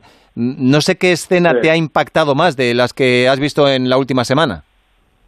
Bueno, sí, o sea, eso seguro no se, no se veía tanta gente en la calle seguro por el, por el calor. Yo, o sea, me tiré. El fin de pasado es cuando hubo el calor de, de locos y yo me tiré la mayoría del tiempo dentro porque no sé cuánto. Fui normalmente que salgo a hacer deporte, juego a tenis durante el día o voy a correr, eh, no hice nada de eso porque era inhumano. Y fui a entrenar a hockey a las 8 de la mañana porque el equipo dijo, bueno, lo hacemos a las 8 de la mañana que no hará tanto calor y es que a las 9 íbamos a entrenar de 8 a 10 y a, la, a las 9 paramos porque no se podía, o sea, hacía un calor inhumano. Y, y sí, y también fui a jugar, a tirar bolas de golf a las 7 de la tarde pensando que no haría tanto calor y, y yo tirando bolas, o sea, no sudo, ¿sabes? Y, y justo ese día estaba chopo después de tirar bolas. Mm. Es que ha sido una, ha sido una, una emergencia nacional eh, porque no solo han muerto muchísimos eh, sin hogar, muchísimos homeless, eh, me decías también, y dicen la- las noticias en, en Estados Unidos, eh, mucha gente incluso en sus casas, gente que no tiene aire acondicionado y que han fallecido por golpes de calor. Sí, sí, yo tengo unos, tengo unos amigos em, de, que estudian en la Universidad de Portland State, en Portland, y también juegan a tenis, están en el equipo ahí, y en su casa tampoco tenían aire acondicionado, y en vez de dormir en sus camas, dormían en el salón porque corría el aire mucho mejor, y, y- y dormían en el suelo del salón, ¿sabes? O sea, muy heavy. Yo entré a su casa y de repente vi mantas por todo el suelo y digo, ¿qué, qué son estas mantas? Y dice, ah, no, que hemos estado durmiendo en el salón porque hacía un calor de locos. Mm. Oye, Simón, ¿tú trabajas en Portland? eh, ¿Trabajas en Nike, en la central ahí en Estados Unidos? Sí, llevo dos meses, pero en realidad yo llevo, llevo 11 años en Estados Unidos y acabé la carrera el año pasado en Gonzaga, donde jugué a tenis y, y acabo de empezar en Nike hace, hace dos meses. Oye, y por curiosidad, ¿cómo es eh, la central, el edificio principal de, de Nike? En- Bueno, las instalaciones son espectaculares, o sea, es como una, una ciudad entera. Tienen tres gimnasios diferentes, acaban de hacer unos edificios nuevos y, y tienen como tres campos de fútbol, tres pistas de tenis, una que la han hecho nueva, es, es increíble, pero han estado cerrados, o sea, nadie está trabajando en las oficinas em, todo el- este último año. No volvemos a, a la oficina hasta septiembre y vamos a estar tres días en la oficina, dos desde casa, pero por ahora nadie nadie está pisando las oficinas. Bueno, pues vaya lujo. Nada, que regreses lo antes posible y que, que no volváis a vivir un episodio similar. Imagino que no, porque esto es algo realmente fuera de lo común. Lo bueno que tienes es que después de haberte entrenado en esta ola de calor, cuando vuelvas a España y estés en Andalucía, en Sevilla, en pleno mes de agosto, no te vas a quejar. Ya vienes preparado. Totalmente, totalmente. Simón Medes, un abrazo, muchas gracias. A ti, venga, un saludo. Hasta luego. 12 y 54, Alberto Fernández, ¿qué nos hemos dejado por el camino? Bueno, por cierto, que no, no aparecía Pepe Catalina tampoco, No, así que hay no, que no, no. decir que en baloncesto ha empezado hoy el camino de la selección española hacia Tokio con un amistoso contra Irán, en el que hemos ganado por 88-61, 27 puntos de ventaja. Uno de los más destacados ha sido Usman Garuba, el jugador del Real Madrid. Hay 18 jugadores. Seis van a quedar fuera, así que ha comenzado el casting y veremos en qué acaba. Buenas noches, David. Y con el regreso de Pau Gasol, ¿eh? Por Eh, supuesto. claro, era lo que la gente quiere ver, que de nuevo Pau puede dar sus últimos coletazos en la selección española. La noticia que contó Roberto Gómez aquí ayer. eh, Vitolo al Getafe. Tres temporadas va a firmar con el conjunto azulón, el que va a ser exjugador del Atlético de Madrid. Otra más que se apunta Roberto.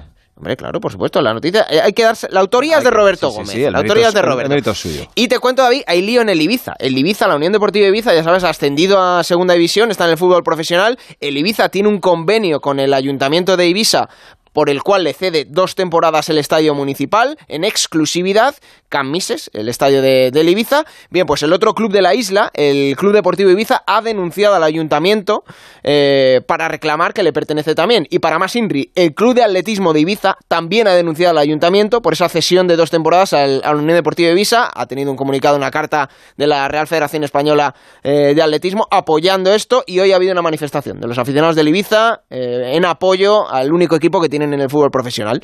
El Girona, ya sabes que se fue Francisco, ahora se debaten entre Michel o García Pimienta como entrenador.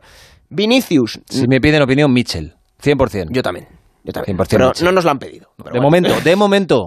Nunca se sabe. Vinicius no va a estar en Tokio. Ya sabes que No la Federación Brasileña anunció la lista de los 22 jugadores. No está Vinicius, no le ha liberado el Real Madrid. El que sí va a estar es Reinier con el equipo olímpico brasileño. Y la última, David. Somos campeones de Europa de pádel. Tanto en la disciplina masculina como en la femenina. Eh, los chicos se impusieron en la final a Italia por 2 a 0 y las chicas lo mismo ante Francia. Así que somos campeones de Europa de pádel, tanto en chicos como en chicas, David. Bueno, y eso que ahora se va a poner a entrenar de la Morena, que tiene tiempo libre, eh, Igual va a dedicarse más en serio. claro. No, no, igual Claro, somos campeones del mundo. Bueno, en un día como hoy yo quería contar con Roberto Gómez y Roberto es de los que no falla cuando se lo pides. Eh, hola Roberto, buenas. Hoy y, y nunca, y a ti mu- muchísimo menos. Estoy en la boda de Javier Mayo, que es el preparador físico del Real Madrid. Hombre. Eh, el- un hombre que lleva, bueno, pues cuatro Champions, me parece que son cuatro Champions. nada. La- las que ha conseguido, una de las personas más importantes en la historia reciente Real Madrid, porque ha sido uno de los responsables eh, de la preparación física. Se ha casado, se casa, se ha casado con la doctora con la doctora Elena Isla Paredes, que es la responsable de las divisiones inferiores y también del equipo de mujeres, de los equipos de mujeres de Madrid. En la localidad trujillana, donde hay muchos compañeros de Mayo, por supuesto, mucha gente del deporte, mucha gente de, del Real Madrid, también del baloncesto. Ahora también está en la Federación Española de, de Básquet. Y bueno, pues aquí nos hemos enterado, por ejemplo, que Jopis envuelve, ya lo anunciamos hace una semana, como responsable de los porteros de todo el equipo, de todos los equipos del Real Madrid, entrenador de porteros y además muy próximo, muy cercano a Carlo Ancelotti.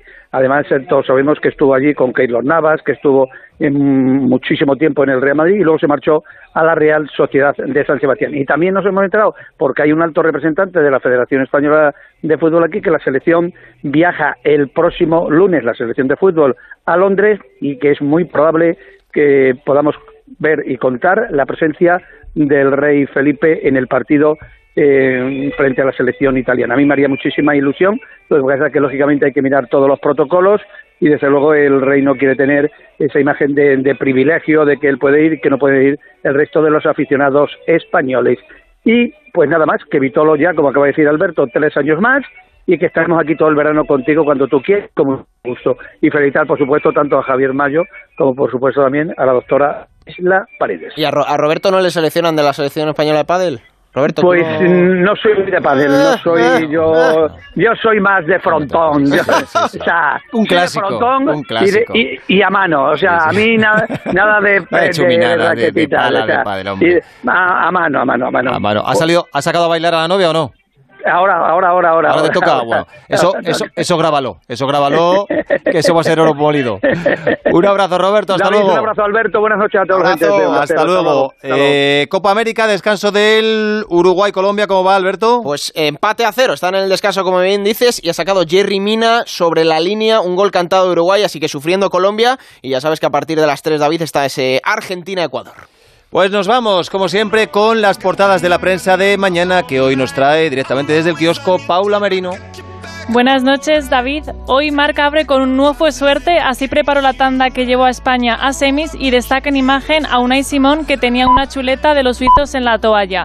El diario AS también da protagonismo al combinado nacional con una imagen del grupo celebrando el vestuario y destaca que el futuro es nuestro. La prensa catalana el diario Sport, también en clave selección, se centra en Luis Enrique, al que llaman crack y comparan con Luis Aragonés y su revolución. Pues mira, con algo así empezó Alsina y mira dónde está ahora. Así que vaya futuro. Espera, el futuro sí que. El futuro suyo, el futuro suyo. Bueno, pues hasta aquí hemos llegado. Buenas noches a todos. Gracias por vuestra compañía. Y ya sabéis que la radio no descansa en verano y que aquí estaremos todos los días y a cualquier hora que os apetezca. Hasta luego.